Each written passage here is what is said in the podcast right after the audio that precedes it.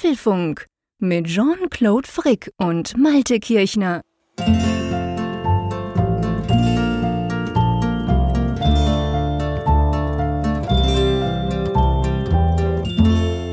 Hallo und herzlich willkommen zum Apfelfunk Ausgabe 340, die wir am 10. August zusammen aufnehmen. Zusammen ich in Bern und natürlich der liebe Malte an der Nordsee. Moin, wie geht es dir? Ja, salü. Salü? Süden. Ja, kann, kann man so sagen. Dachte mal was anderes. genau. Völlig authentisch so aus dem hohen Norden und so. Ja, so sagt man hier. ah ja gut, du kannst mir irgendwas erzählen, genau.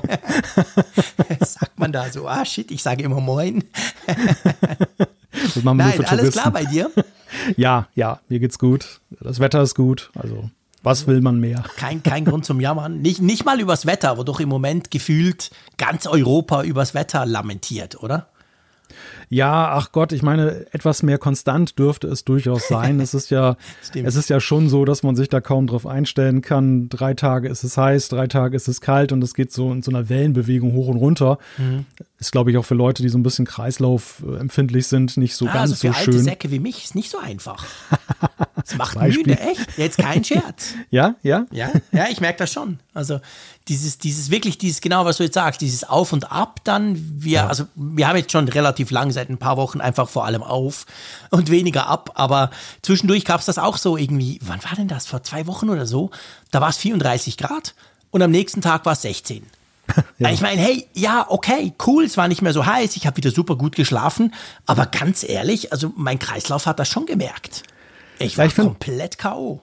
Ich finde das so ein bisschen das Ferienflieger-Phänomen. Wenn du irgendwie, Stimmt, genau. irgendwie in Südeuropa unterwegs warst, du kommst aus Valencia angeflogen und dann landest du in Hannover und dort ist meinetwegen jetzt irgendwie März oder Februar und, und entsprechend dann auch 20 Grad kühler. Mhm. Ja. Da musst du dich erstmal wieder akklimatisieren.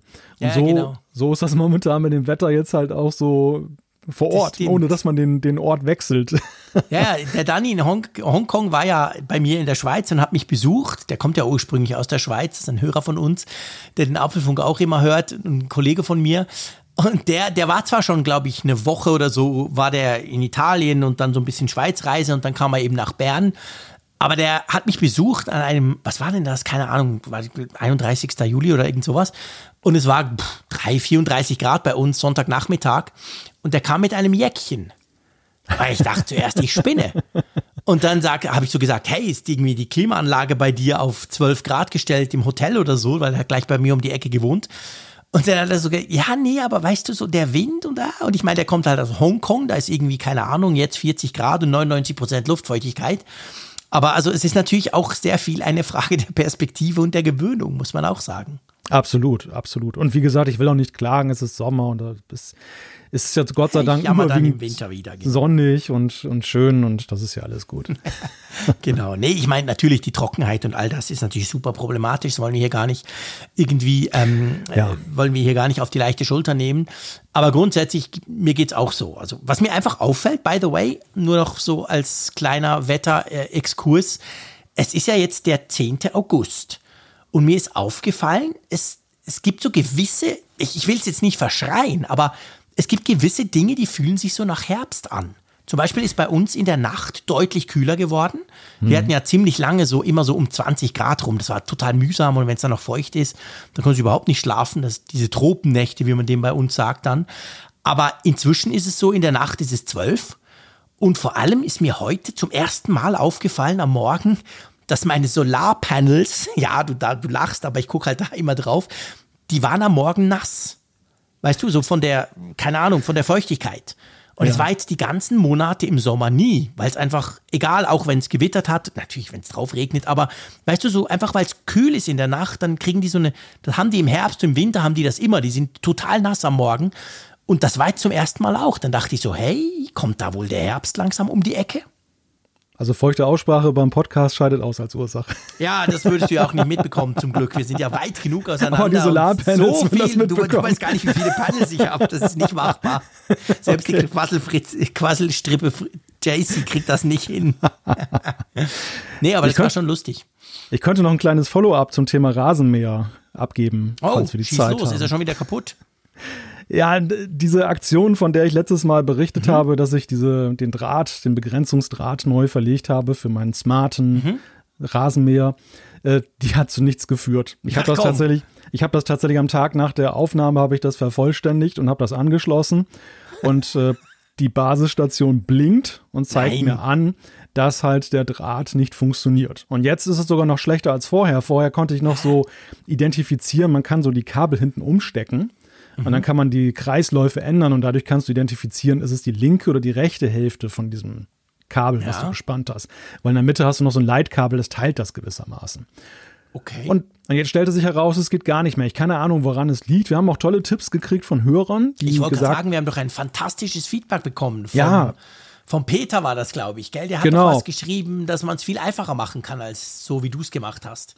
Ja, zumindest kann man es sich ein bisschen vereinfachen. Es gibt da Leitungs genau. genau, so Leitungsprüfgeräte und, und Cable Tracker und damit kann man dann halt dann herausfinden, wo die Bruchstelle ist. War für mich ein bisschen doof, weil zu dem Zeitpunkt hatte ich ja nun schon alles neu verlegt und das alte abgeschnitten. Aber wieso geht's denn nicht, wenn du einen neuen Draht? Der ist doch nicht ich, schon wieder kaputt, oder? Ich habe keine Ahnung. Äh, also ich habe ja so einen Ersatzdraht gekauft. Ich hoffe, das war der richtige. Keine Ahnung, so. ob, die, ob die Anschlüsse jetzt an der Ladestation, an der Basisstation korrodiert sind und sind kaputt und müssten ausgetauscht werden. Ob ich einen mhm. Fehler gemacht habe. Ich habe keine Ahnung. Und das ist ja genau das Ärgerliche bei dieser ganzen mhm. Geschichte. Du mhm. hast einen irrsinnigen Aufwand und du hast sehr wenig Diagnostikmöglichkeiten, um hinterher herauszufinden, mhm. wo, ist denn, wo ist denn jetzt eigentlich das Problem? Es kann alles ja. sein. Ja. Und habe ich, hab ich mal nachgeguckt, was das denn jetzt kostet, wenn man sich einen Experten holt. Das kostet dann alleine 180 Euro. Es dass gibt Experten für Rasenmäherroboter oder irgendeinen Gardena-Crack Ja, was? Der, der Hersteller, der hat entsprechende Servicepartner. Ach und die kannst du halt engagieren. Das machen vor allem so Ältere, die jetzt dann nicht mehr auf Knien durch den Garten rennen können, um da irgendwelche Kabel zu verlegen. Ich bin extrem froh, dass du das jetzt noch gesagt hast, sonst hätte ich mich gleich geoutet, weil ich hätte als nächstes gleich gesagt, hey Malte, ich hätte das sowieso gleich dazu gebucht. ja, ja, das machen ganz viele. Das machen ganz viele. Ich bin zu faul dafür. Es sind ja häufig auch Ältere, die jetzt dann nicht mhm. mehr Rasen mähen können oder wollen ja. und dann äh, allerdings auch nicht jetzt dann irgendwelche Kabel verlegen können und davon leben halt diese Servicekräfte. Ja, klar. Aber ich finde halt 180 Euro Boah, für eine Stunde. Heftig. Gut, ja, ich gehe mal davon aus, dass der oder diejenige das dann hinkriegen würde. Nur es ist ja, ja so, das zeigt, das zeigt ja die Erfahrung. Nach vier, fünf Jahren, und das kann man auch in Foren nachlesen, tendieren. Ja, die Kabel tendieren dazu, dass sie dann porös werden und du hast immer mehr Probleme damit. Und ja, viele sagen halt auch, dann muss man halt wieder neu verlegen. Gut, manche sagen auch, das ist nicht der Fall, da gibt es dann geteilte Meinung. Egal. Ich habe ja letzte Woche schon, ich habe ja letzte Woche oder letzte, in der letzten Folge schon meinen Rant hier abgegeben auf die mhm. Begrenzungs- und Leitkabel. Und du hast mir ja den Mund wässrig gemacht mit diesem Segway ja, genau. Der, von dem so, du genau. mal gehört hast. Ja. Und das hat mich nicht das hat mich nicht äh, losgelassen. Ich habe gegoogelt, ich habe ihn gefunden, es, er existiert. Mhm. Er ist in Deutschland allerdings schwer zu bekommen, weil er wird nur von einigen Landmaschinenhandelsfirmen ja. importiert mhm. und ist noch nicht so bei den großen Elektronik-Discountern gelandet. Teuer, oder? Es geht. Es geht. Also es gibt ihn in verschiedenen Ausführungen. Ja. Ähm, er existiert dann halt auch äh, für kleine Gärten, für große Gärten. Okay. Ich brauche ja wirklich nur den kleinsten. Ja. Und ich habe ihn gefunden, der kostet irgendwie 1400, 1500 Euro. Oh, das geht ja noch. Ja, und ich konnte nicht widerstehen. Ich habe ihn gekauft. Nein, wirklich, das ist ja geil. ja, ah. also er kommt erst allerdings erst, weil er auch tatsächlich schwer lieferbar ist. Der kommt im Frühling 2023. Okay. Das heißt, diese Saison ist gelaufen. Ja, ist siehst du, diese Info hat ihn nämlich auch, dass der, man kann den schon bestellen, aber ich glaube, man, also ich glaube nicht, dass es die schon irgendwo im Einsatz gibt, aber die kommen dann. Ja, ja. doch, doch, der ist, der doch. ist dieses Jahr wohl rausgekommen, soweit ich das so. rekonstruieren konnte, allerdings auch in sehr begrenzten Stückzahlen. Ja, okay und äh, war dann halt sofort vergriffen. Und jetzt ist es halt so, du musst auch jetzt wohl schon sagen, zumindest die Händler, mhm. äh, musst du den vorbestellen, damit du im nächsten Jahr überhaupt zum Zuge kommst, weil sonst, Krass. Äh, also so einfach, dass du ihn von der Stange kaufen kannst, da rechnet wohl momentan ja. keiner mit. Liegt ja. vielleicht auch noch so ein bisschen an der Lieferketten-Thematik, keine Ahnung. Aber ist ja super. Ich habe Nägel mit Köpfen gemacht und das Ding ist ja wirklich so, das ist Satelliten, äh, ja, Satellitennavigation und hat, das ist ganz witzig, du hast da noch so einen kleinen Antennenmast, dann, den du da noch neben diese Basisstation dann okay. aufstellst. Der verstärkt wohl irgendwie das Satellitensignal oder Geil. macht das präziser. Also ziemlich fancy so in Sachen Tech. Er mäht auch nicht nach dem Chaos-Prinzip. Ja, eben, das finde ich eben auch cool. Gerade Bahn, was genau. ich auch sehr schick finde. Das nervt mich auch immer bei den blöden Dingern, dass ich so denke, du Volltrottel, wann kommst du denn hier vorbei? Und dann, das, genau. Der also mäht eben so, wie, wie wir auch mähen würden. Also im Dienste der Sache, weil wir nun ein Tech-Podcast sind, habe ich mir gedacht. Sehr schön. habe ich, mir schön geredet, den Dann auf kaufe ich jetzt. hauen. auf die Apfelfunk-Spesen-Test. Ja, Freu ich mich schon nein. drauf. Also es war so ein bisschen so ein Irrsinnskauf, aber Cool. gut. Ja, das finde ich aber sehr cool. Habe ich Freude dran. Das ist super, musst du mir dann erzählen. Ich glaube, ich werde ihn werde noch dann irgendwie so Buchstaben dran kleben und werde ihn Jean-Claude nennen, den Rasen. So weit kommt's. vi- viele Leute nennen ja, ja haben Damit du mir im beim Auto auch Arbeiten einen zusehen Namen. kannst. Ja, schon gut. Netter Versuch. Aber das ist cool. Da bin ich sehr, sehr gespannt drauf. Den müssten wir eigentlich dann zusammen in Betrieb nehmen. Das wäre witzig. Weil eben ich überlege ja schon lange, auch dran, habe ich ja schon oft gesagt, aber komplizierter Garten, groß und, und vor allem zerklüftet. Aber das wäre eben definitiv vielleicht etwas. Ist ja fast so ein bisschen wie mit meinem Drucker. Habe ich dir Mhm. mal erzählt, dass ich vor Monaten einen Drucker bestellt habe? Ich erinnere mich Gell? vage. Ja. Ich habe so, ich habe so einen Laserdrucker. Ich finde der Drucken sowieso total blöd. Ich drucke nie, aber der Rest meiner Familie druckt ständig gefühlt. Und ähm, der, der ist super, den ich da habe. Irgend, keine Ahnung, Samsung, bah, irgendwas. Die wurden dann von HP gekauft, aber alles gut. Und der hat aber nur ein Kabel, der hat kein WLAN. Und jetzt steht er ganz woanders. Früher stand er bei mir im Büro, jetzt steht er quasi irgendwo bei uns im Gang. Und jetzt, jetzt steht da so ein Kabel, weißt du, so ein blödes Netzwerkkabel rum, das dann irgendwie ins Kinderzimmer geht und, und dann kann der große Sohn die Tür nicht mehr richtig zumachen. Völlig blöd. Dann dachte ich, okay, kein Problem. Ich kaufe mir von HP einfach so einen Laserdrucker mit halt, weißt du, Multifunktion zum Kopieren und schieß mich tot und Farbe und vor allem WLAN. Und den habe ich bestellt im Februar, weil das Gerät gibt schon seit 2020, überhaupt nichts Neues. Und da stand schon irgendwie, ja, pff, Herbst 2022 wahrscheinlich lieferbar. Und inzwischen steht dort tatsächlich März 2023 lieferbar. Und zwar nicht nur bei einem Shop. Das Ding ist quasi einfach verschwunden. Es ist nicht so schlimm, wie gesagt, ich drucke ja nie, aber es ist auch noch crazy. Am Schluss habe ich ja irgendwie ein Jahr auf dieses blöde, ist sowas, weißt du, sowas, das ist ja jetzt nicht fancy wie dein Teil. Das ist ja völlig Standard, so ein blöder Laserdrucker. Das ist schon verrückt. Ja, krass. Ja, aber du, du weißt ja eben mittlerweile auch gar nicht mehr, woran es jetzt wirklich liegt. Nee. Ne? Es gibt, gibt so multiple Erklärungsmuster. Du kannst natürlich auch sagen, die Drucker sind vielleicht nach wie vor noch wegen Homeoffice gefragt oder Homeschooling, Mhm. Klar. dass da einfach noch so ein Könnte riesen sein. Backlog ist. Es kann Lieferketten, können Lieferkettenprobleme sein. Ja. Gut, Innovation und große Nachfrage werden jetzt wahrscheinlich ausscheiden. Nein, das ist es nicht. Das ist völlig langweilig zum Teil Ja. eigentlich. Ja, witzig. Aber witzig, gell? Genau. Ich meine eben, mir ist es wurscht. Bei anderen Dingen würde ich wahrscheinlich mehr trommeln und mich mehr ärgern. Beim Drucker ist mir eigentlich, wie, wie gesagt, völlig wurscht. Ich hasse Drucker. Das ist das dümmste Tech-Gerät, das wir haben. Ja, aber man Aber, sieht aber, hm. man sieht bei der Gelegenheit aber auch mal, wie verwöhnt wir waren vor Corona. stimmt also die, allerdings. das, uns diese, diese komplexen Lieferketten sind uns ja gar nicht aufgefallen. Das war so ganz selbstverständlich. Ja. Es galt ja, war ja schon so Sakrileg, wenn, wenn Apple ein Gerät rausbrachte und es war dann irgendwie, dauerte vier Wochen, bis es dann mal Ja, genau bei einem selber angeflattert gekommen ist. Da war man ja schon erbost, dass man nicht zu den ersten gehörte. Genau. Und, und heute wärst du ja dankbar, wenn du viele Sachen binnen von vier Wochen bekommen würdest. Natürlich. Und, und du siehst ja auch jetzt die Zusammenhänge. Also auch, auch wenn du mal bei Apple guckst, wie viele Zulieferer die haben, das ist ja auch Wahnsinn, was Ja, da in einem iPhone alles drinsteckt. Ne? Was da Ja, ja, alles genau. funktionieren muss auch. Diese Komplexität, der, der wurde man sich vorher nie bewusst. Das ist völlig richtig. Tja, ist halt so. Wir könnten ja in der Zeit grundsätzlich, statt dass wir ständig irgendwelche Gadgets bestellen, könnten wir ein bisschen lesen, mein Freund. Ja, schöne Idee. Schöne Idee. Von unserem Sponsor vor allem.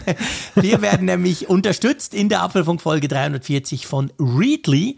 Und bei Readly muss man sagen, geht es ganz klar ums Lesen, aber nicht ums Lesen von Büchern, gell? Da geht es nicht um Bücher, da geht es um Magazine und Zeitungen. Und das ist mir natürlich als alter Printosaurier von früher dann natürlich sehr sympathisch. Schönes Wort. Printosaurier, das ist geil, das schreibe ich mir auf. Du bist der Printosaurier, das passt perfekt.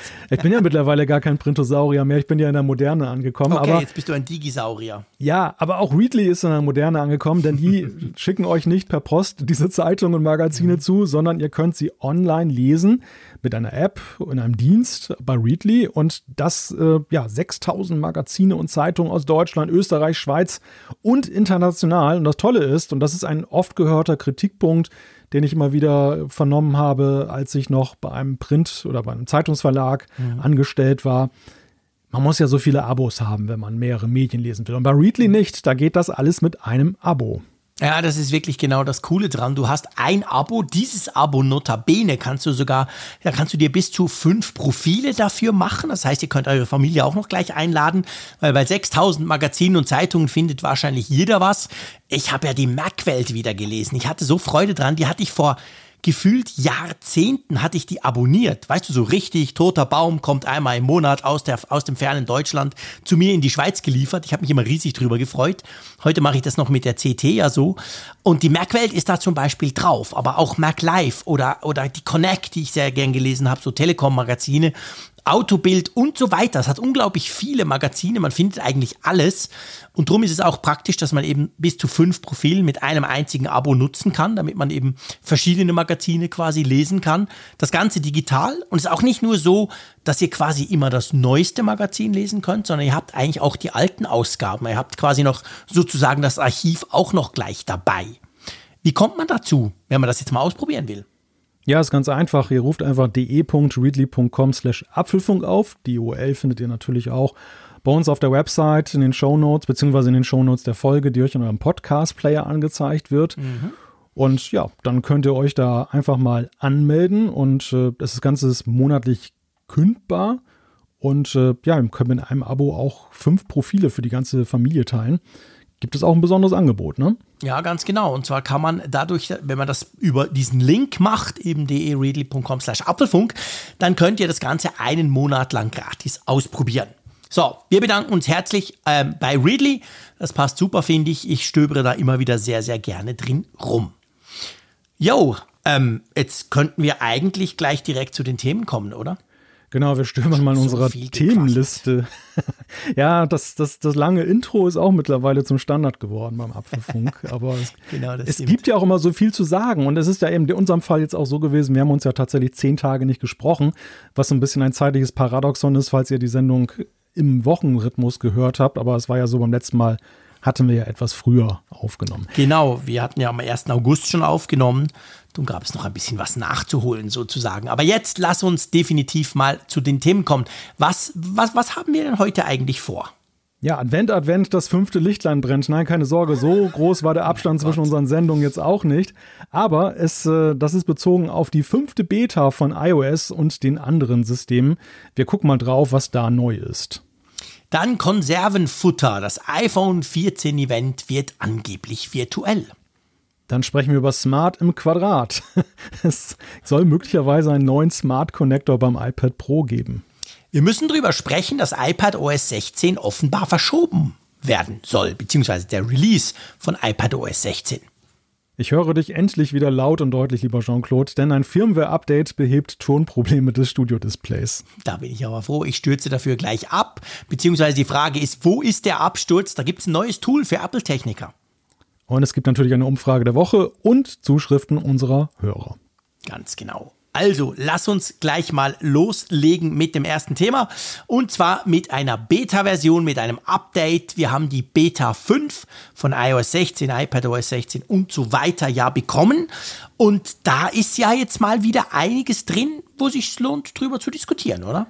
Ja, es gibt ja sogar einen handfesten Skandal, der in dieser Beta 5 von iOS 16 drin steckt. Ehrlich, habe ich den wieder nicht mitbekommen. Zumindest wird es gerade ganz heiß. Es wird gerade ganz heiß diskutiert. Also wie du schon gesagt hast, was ja positiv überrascht hat, wir haben jetzt ja zuletzt Beta 4 und so gesehen, da, mhm. da hatten sich bis auf Bugfixes und kleine Design-Tweaks ja nicht ja. so viel mehr getan. Hab mich schon Sorgen und, gemacht. Ich dachte schon, was? War's das jetzt? Und jetzt genau. haben wir genau. tatsächlich in Beta 5 von iOS 16 einige ja, neue optische Akzente, die da nochmal gesetzt wurden. Mhm. Da, da, da, gibt es zum Beispiel einen neuen Copy- und Delete-Button für Screenshots. Also wenn ihr die gemacht habt, das war ja mal so ätzend, weißt du, die hast du für die Ewigkeit immer gespeichert. Ja, schrecklich, genau. Und aber wolltest du, brauchtest du nur jetzt einen Screen genau. mal eben schnell, den du verschicken wolltest. Genau, so mühsam und dann müllen sie die Library voll. Man, man kann sie zwar über das Album Screenshots dann wieder rauslöschen, äh, aber ja, das ist sehr, sehr praktisch. Da freue ich mich drauf ziemlich profane Lösung, aber erfreut trotzdem. es gibt auch einen neuen Findesound, wenn ihr mit der Wo ist App arbeitet und eure, ja, irgendein Gegenstand beziehungsweise da euer iPhone lokalisiert, dann ja, macht das, das jetzt einen. krass gefehlt. Da, da, also, da, also das musste wir, also dieser Findesound, der war ja mega schlecht. Ich, drum finde ich nie Dinge. Ja, okay, gut. Das war jetzt eher ein kleineres, aber das war natürlich die Steilvorlage zu dem nächsten Feature, ja, über das wir deutlich ja. länger sprechen müssen. Und das ist wahrscheinlich genau. auch der Skandal, den du da angesprochen hast. Ja. Es gibt, man, man muss wirklich so sagen, es gibt eine Akkuanzeige bei den neuen iPhones. Ich sag's wirklich mal so. ja, und darin liegt ja tatsächlich der Skandal, beziehungsweise liegt das große kontroverse Thema, was gerade auf und ab diskutiert wird. Es gibt jetzt die Auswahlmöglichkeit, dass ihr nicht mehr jetzt dann die stilisierte Batterie oben rechts anzeigt, wo man dann den Füllgrad seht, sondern dass ihr anstattdessen dann einen Prozentwert seht. Nun ist der Stein des Anstoßes, dass bis, glaube ich, 20 Prozent verbleibt dahinter aber immer die volle Batterie. Also man sieht im Prinzip so das Batteriesymbol, was man vorher hatte und darauf eine Zahl. Mhm. Und erst wenn es dann wirklich Niedrigstände erreicht, dann gibt es eine, und ich glaube nur eine, einen Unterschied, ähm, wie es dann runtergeschaltet wird. Und äh, ja, das finden viele, also viele finden es erstmal gut, dass es diese Möglichkeit gibt, jetzt Prozentanzeige zu wählen, die man dann direkt dort hat. Aber es hagelte gleich Kritik, dass eben, warum wird dann nicht auch die Batterie weiterhin im Hintergrund so angezeigt wie bislang? Tja, ein schönes Beispiel für wie man es macht, macht man es falsch, oder? Ja, wobei ich muss dir ganz ehrlich sagen, das hat mich auch ein wenig enttäuscht. Also ich bin jetzt nicht so, dass ich jetzt sage, oh Gottes Willen, mir eines Bericht eine Welt für mich zusammen. Aber äh, rein logisch erschließt sich mir auch nicht, warum eigentlich da ständig die volle Batterie anzeigt. Lass, lass uns mal von vorne anfangen. Ich möchte, ich möchte, weil es ist wirklich ein wichtiges Thema, finde ich. Und es kam ja auch völlig unerwartet. Es war ja jetzt nichts, was man irgendwo an der WWDC auf irgendeinem Slide noch hätte sehen können, sondern bisher war nie davon gesprochen worden. Und der Punkt ist ja eigentlich der, wir haben ja quasi seit dem iPhone 10, also seit 2017, jetzt fünf Jahre lang, haben wir aber das Problem bei den neuen iPhones, seit sie eben Face ID haben, haben wir ja keinen Platz mehr für die Prozentanzeige der Batterie. Das heißt, du siehst dieses Icon, das da so in Schritten zurückgeht, die aber irgendwie, finde ich, so sind wie die Tankanzeige meines ersten Autos, eines Fiats, der war auch entweder voll, ein bisschen Mitte, ganz kurz, aber nur und dann leer. Und dann, wenn du swipest von oben runter, hast du ja im Kontrollcenter und so, da siehst du es ja dann. Da kam es ja dann plötzlich 49 Prozent zum Beispiel bei mir jetzt konkret gerade. Ähm, und jetzt gibt es eben die Möglichkeit, dass du dir im Batteriesymbol das direkt anzeigen lässt. Sprich, du siehst auf einen Blick auf dem Sperrscreen zum Beispiel, ohne dass du irgendwie noch swipen musst. Das finde ich prinzipiell ja toll, muss ich sagen. Also ich finde, das hat mir schon gefehlt. Also das war wirklich eigentlich fast der einzige Nachteil, wenn du so von einem Knopf-iPhone kamst, hin zu diesen neuen, fancy, randlos, gestengesteuerten Hightech-Dingern, dass du halt die Batterieanzeige nicht mehr so richtig gesehen hast. Ging dir das auch so, bevor wir dann in die Details steigen und vor allem auch mal einen Blick auf die Konkurrenzprodukte werfen? Wie meinst du das, dass man die Batterieanzeige nicht mehr gesehen hat? Hat dich das auch genervt, dass man das nicht mehr sah, halt auf, auf weißt du, die Prozentanzeige? Ich meine das nicht. Ja. Weil ehrlich gesagt, dieser, dieser Knubbel dort oben, der dann so ein bisschen kleiner wurde, also pff, das war für mich viel zu ungenau. Ich will da eine fucking Zahl. Ja, ach Gott, so schlimm fand ich das jetzt nicht, aber ich kann die Empfindung schon verstehen. Also ich bin eher Minimalist, was die Anzeigen angeht. Auch vor Face ID habe ich diese Prozentanzeige nicht immer eingeschaltet gelassen, sondern habe mich dann eigentlich auf diese, ja, dieses Symbol dann da verlassen. Ehrlich? Dass es aber jetzt die Möglichkeit gibt, ist ja eigentlich total naheliegend und äh, auch sinnvoll. Also das, das begrüße ich grundsätzlich. Aber die mhm. Ausführung, mhm. also da bin ich halt auch etwas kritisch. Ja, das Problem ist halt so ein bisschen, und das sehe ich bei der Konkurrenz. Ich meine, die Android-Nutzer, das war der andere Skandal, den ich immer wieder, also Skandal ist ja kein Skandal, aber das finde ich auf Social halt immer witzig, wie sich dann die Horden von Android-Nutzern ähm, über solche ähm, Funktionen mokieren, weil sie sagen, wir haben das schon seit 1835. Was stimmt grundsätzlich, das kann jedes Android-Smartphone schon seit ewig. Ich glaube, die Chinesen früher waren die ersten, die das gebracht haben mit Huawei und Co. Aber das können wirklich alle. Das Problem ist aber so ein bisschen, ich finde diese Anzeigen eigentlich immer hässlich. Weil entweder ist, ist das, die, das Batteriesymbol zu, zu klein oder zu groß oder die Schrift drüber ist sogar größer als das Symbol und so. Also ich finde, das sieht prinzipiell eigentlich blöd aus. Apple Stand jetzt, finde ich, hat es relativ okay gemacht. Also man sieht es auf einen Blick, ich kann es auch noch lesen, die Schrift ist einigermaßen gut. So, das andere, natürlich grün und wir haben uns gewöhnt, dann wird es kleiner und irgendwann wird es gelb, dann weißt du, du bist ja bei 20 Prozent. Die Frage, die sich halt stellt, angenommen, du bist bei 50 Prozent, so wie mein iPhone im Moment gerade. Natürlich das Test-iPhone mit iOS 16 drauf, nicht mein ganz normales iPhone. Einfach, dass wir das auch noch erwähnt hätten. Dann, wie willst du das darstellen? Dann ist quasi grün ist bis in die Hälfte. Dann mhm. schreibst du den schwarzen Text auf dem grünen, das ist dann die 4. Und dann die 9, die schreibst du, kannst ja nicht mehr mit schwarz schreiben, weil ja. hinten ist ja die leere Batterie. Schreibst du die dann mit weiß, das sieht ja total doof aus. Ja, es gibt ja verschiedene Varianten. Also irgendjemand hat das bei Twitter heute auch mal durchgespielt, was man da machen könnte.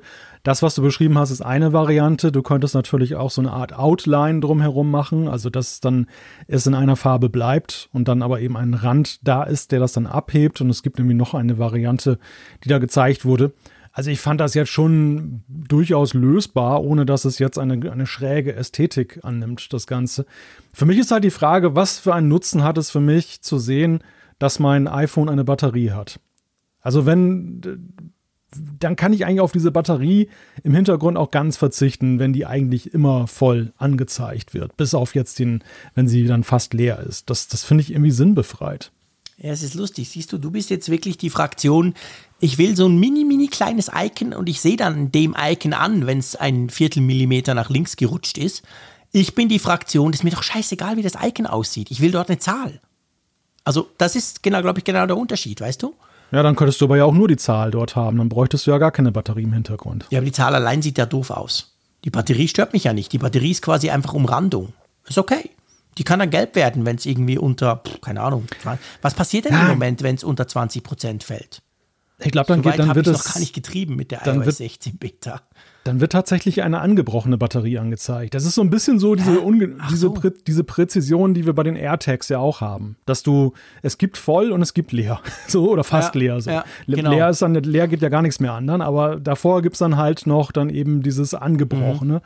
Und ja, weiß ich nicht. Also ich finde, solche reduzierten Anzeigen, die mag ich gar nicht. Dann soll man es besser sein lassen. Oder, mhm. oder man würde diese Batterie irgendwie so stilisieren, dass sie jetzt nicht wie voll aussieht im Hintergrund, sondern dass man irgendwie halt nur die Umrisse einer Batterie mhm. hat und dann hast du die Zahl da drin. Dann würde man ja, ja auch jetzt nicht dann denken, dass die, dass die Anzeige im Hintergrund jetzt eine tiefere Bedeutung hat. Für mich ist es einfach so, ich bin jetzt seit, weiß nicht, seit dem ersten iPhone bin ich jetzt daran gewöhnt, dass das eine Bedeutung hat, der, Füllungs-, der Füllgrad der Batterie im Hintergrund. Und auch wenn da eine Zahl davor ist, es, es irritiert mich einfach. Es irritiert mhm. mich, wenn da 50 Prozent stehen und ich sehe eine volle Batterie im Hintergrund. Mhm. Ja, lustig. Mich irritiert es weniger. Ich kann es aber absolut nachvollziehen. Fair enough. Ich möchte ja, also ich bin mit der Lösung auch nicht happy, sage ich mal. Ich finde es okay, weil, wie gesagt, für mich ist die Zahl wichtiger als das Symbol. Aber was ich halt nach wie vor möchte, ich möchte so, wie es früher war. Ich möchte diese Batterie, die gefälligst halt dann wieder zurückzugehen hat und halb voll ist und grün ist und gelb ist und rot wird und solches Zeug. Und ich möchte daneben die Zahl. Und ich möchte halt, dass sie das einfach irgendwie hinkriegen. Ich hm. zum Beispiel, ganz ehrlich, also ich möchte es natürlich, ich möchte es konfigurierbar machen, Mensch. So wäre es am einfachsten. Aber ich brauche zum Beispiel das WLAN-Signal nie. Das interessiert mich eigentlich nicht. Weil wenn ich WLAN habe, habe ich WLAN, Punkt. Und ja. wenn ich so schlechtes WLAN habe, dass es nicht geht, dann kann das iPhone, dann kommt ja auch das iPhone und sagt, hey, willst du nicht mit Mobilfunk unterstützen? Und ich merke dann, ah ja, ist wohl nicht. Also die WLAN-Anzeige bei mir persönlich würde mir reichen, wenn ich die per Swipe von oben nach unten dann quasi eingeblendet sehe. Die brauche ich nicht ständig. Aber ich hätte viel lieber die Batterie und daneben die Zahl. Also das, so wie es früher eigentlich war. Und dann konntest du ja, du hast recht, konntest du ja die Zahl deaktivieren, so wie du das quasi bei den MacBooks ja auch kannst äh, wo du sagen kannst, ich will nur das Symbol oder eben ich will daneben quasi die, die, die Nummer haben, die Prozentanzeige. Das wäre eigentlich das, wie ich es mir wieder wünschen würde. Von dem her gesehen ist das hier so ein, so ein Twitter-Ding und ich bin dahingehend bei dir. Mich stört jetzt nicht, dass sich das Symbol nicht verändert, aber was mich wirklich auch stört, in dem Moment, wo ich swipe, ist es ja dann wieder anders. Dann springt ja diese Nummer quasi raus. Ich habe wieder die halbvolle Batterie jetzt in meinem Fall hier. Jetzt sind wir schon bei 48 Prozent durchs Rumspielen und links davon steht dann 48 Prozent. Und ja. kaum swipe ich wieder hoch, zack, völlig andere Art der Darstellung. Also das ja. ist tatsächlich etwas, was mich auch stört. Ja, das ist ja auch Inkonsequenz im Quadrat, weil wenn du jetzt ja, sagst, dass, dass du den Leuten das jetzt abgewöhnen, also Leuten wie mir das jetzt abgewöhnen willst, dass wir halt mhm. halt denken, dass die Batterie im Hintergrund eine tiefere Bedeutung hat, dann darfst du sie ihnen ja nicht noch permanent zeigen im Kontrollzentrum. ja, du zeigst im Kontrollzentrum, wie es sein könnte und für die, die es ja. cool fanden, die fanden dann, ja, guck, genau so. Und kaum bist du wieder zurück, ist es wieder weg. Ja. Aber das ist, aber das ist nebenbei gesagt ein schöner Punkt. Also, was du gerade sagtest mit dem WLAN-Symbol. Denn das ist tatsächlich ja in, in allermeisten Fällen völlig sinnbefreit. Ähm, diese WLAN-Stärke, da gucke ich so selten drauf Ja, oder sie so selten ein ja auch nur drei sind. Ja, so, ja, und es ist auch so selten ein Thema, dass du wirklich Ja. grenzwertig in einem WLAN bist. Es würde reichen, wenn du das zum Beispiel im Kontrollzentrum sehen Genau, würdest. genau. Und, und das, das, ist, das ist dann kein Riesenaufwand gemessen an der Häufigkeit. oder, genau. da, oder, das, oder dass man das meinetwegen verquickt. Also ich meine, es geht weniger um die WLAN-Stärke, es geht natürlich auch um die Frage, bin ich gerade in einem WLAN oder nutze ich Mobilfunk? Das ist für viele Absolut. Nutzer immer noch ein Ja. Punkt. Fair enough, aber man, stimmt. aber man könnte das natürlich ja irgendwo mit der Mobilfunkanzeige verknüpfen. Mhm. Denn, da, denn da ist es ja auch so, auch die trägt ja den heutigen Umständen nicht mehr wirklich Rechnung. Du hast bei vielen Netzbetreibern ja dieses WLAN-Calling. Und Mhm. es ist ja vollkommen Wumpe, wenn du in einem WLAN bist, wo du WLAN-Calling ha- hast, was für eine Signalstärke du beim Mobilfunk hast. Also Stimmt. das könnte Zeigt man. das nicht an beim WLAN-Calling? Ich überlege gerade, weil das, das habe ich tatsächlich bei mir deaktiviert. Zeigt dir das nicht irgendwo noch an, zusätzlich? Dass du beim Mobilfunk noch irgend, irgendwas siehst? Das sehe ich hier oben links. Da habe ich nämlich schon. das, da mein Provider wird mir da angezeigt plus Wi-Fi-Calling. Also hier Ah, okay. bei, ah, bei ja, mir dort ist so eine. Ja, ja, genau, du hast recht. so eine Stimmt. Tickerzeile hier, dann läuft dann Ja. Vodafone Wi-Fi-Calling Ja, oben ja, da genau, links. genau. Und dadurch weiß ich dann, dass das irgendwie aktiviert ist. Genau, okay, so rum. Aber also ich, ich würde tatsächlich auch befürworten, dass man nicht jetzt einfach sich eine Sache rauspickt und die ändert, sondern dass man das grundsätzlich überdenkt. Mhm. ja, ich finde auch. Ja. Und nachgelagert natürlich die Frage, und ich meine, das ist ja auch unsere aller Hoffnung ja gewesen, mit Blick auf die Zukunft, auf das iPhone oder die 14 Pro Generation, wenn du da jetzt die Notch nicht mehr hast und du hast ja theoretisch noch mehr Platz, Mhm. vielleicht, dann könnte man natürlich ja ihm genau das anstellen, was du dir vorhin gewünscht hast. Also eigentlich genau. ist es ja jetzt blöd, dass sie ja jetzt so eine Lösung einführen und dann ist plötzlich der Platz aus der Face Das wär Pre-Face-ID-Ära wieder da. Das wäre absurd. Also wenn, wenn beim iPhone 14 geht man ja schon da, davon aus, dass die Notch kleiner wird, deutlich kleiner und anders dargestellt und, und dann vielleicht ja irgendwann mal im iPhone 16, was auch immer, unter dem Screen komplett verschwindet. Und dann, genau, dann hast du plötzlich den Platz wieder und dann, ich meine, man muss fairerweise sagen, ich will das jetzt auch nicht, wir wollen das, wir beide wollen das ja nicht zum Skandal hoch ähm, diskutieren hier. Der Skandal, ihr kennt das bei Apple, viel ist mal schnell ein, ein Skandal, aber der tobt natürlich in den sozialen Medien schon. Man kann es ja auch abschalten. Also in dem Moment, wo du die Prozentanzeige unter, unter Einstellung Batterie deaktivierst, hast du quasi wieder dein altes Verhalten. Dann hast du wieder deinen ganz normalen, deinen Batteriefüllstand, wie du ihn gewöhnt bist. Und wenn ich runterswipe, sehe ich dann, nee, dann sehe ich eben auch nicht mehr. Ich, kann- ich kann, stimmt, dann, dann habe ich, glaube ich, die Prozentanzeige nicht mehr, oder? Warte mal schnell. Ich schalte das eben nie ab. Doch, dann habe ich sie, genau, ja. Dann ist es eigentlich so, wie es vorher war. Also quasi Batterieladung im Prozent einfach deaktivieren und dann hat man das nicht mehr. Ja, das Aber es ist ein relativiert, bisschen unkonsequent, ja. Ja, und das relativiert natürlich auch diese ganze Dramatik, die von einigen gesehen wird. Also klar, ich meine, das, Ja. die, die Dramatik ist natürlich beseelt dadurch, dass ja schon offenbar der Wunsch auch da ist, eben eine bessere Anzeige zu haben. Die Leute wollen schon diese Prozentanzeige. Mhm. Ja, definitiv. Es zeigt, es zeigt, dass Apple offenbar damit einen Nerv getroffen hat. Sehen wir jetzt mal was Ja. Positives in der ganzen Sache. Ja, absolut. Und es gibt augenscheinlich noch Dissens in der Ausgestaltung dieser ganzen Angelegenheit. Wobei man muss ja auch sagen, und da keimt bei mir so ein bisschen Hoffnung auf, Apple hat das jetzt erst mit Beta 5 überhaupt eingeführt.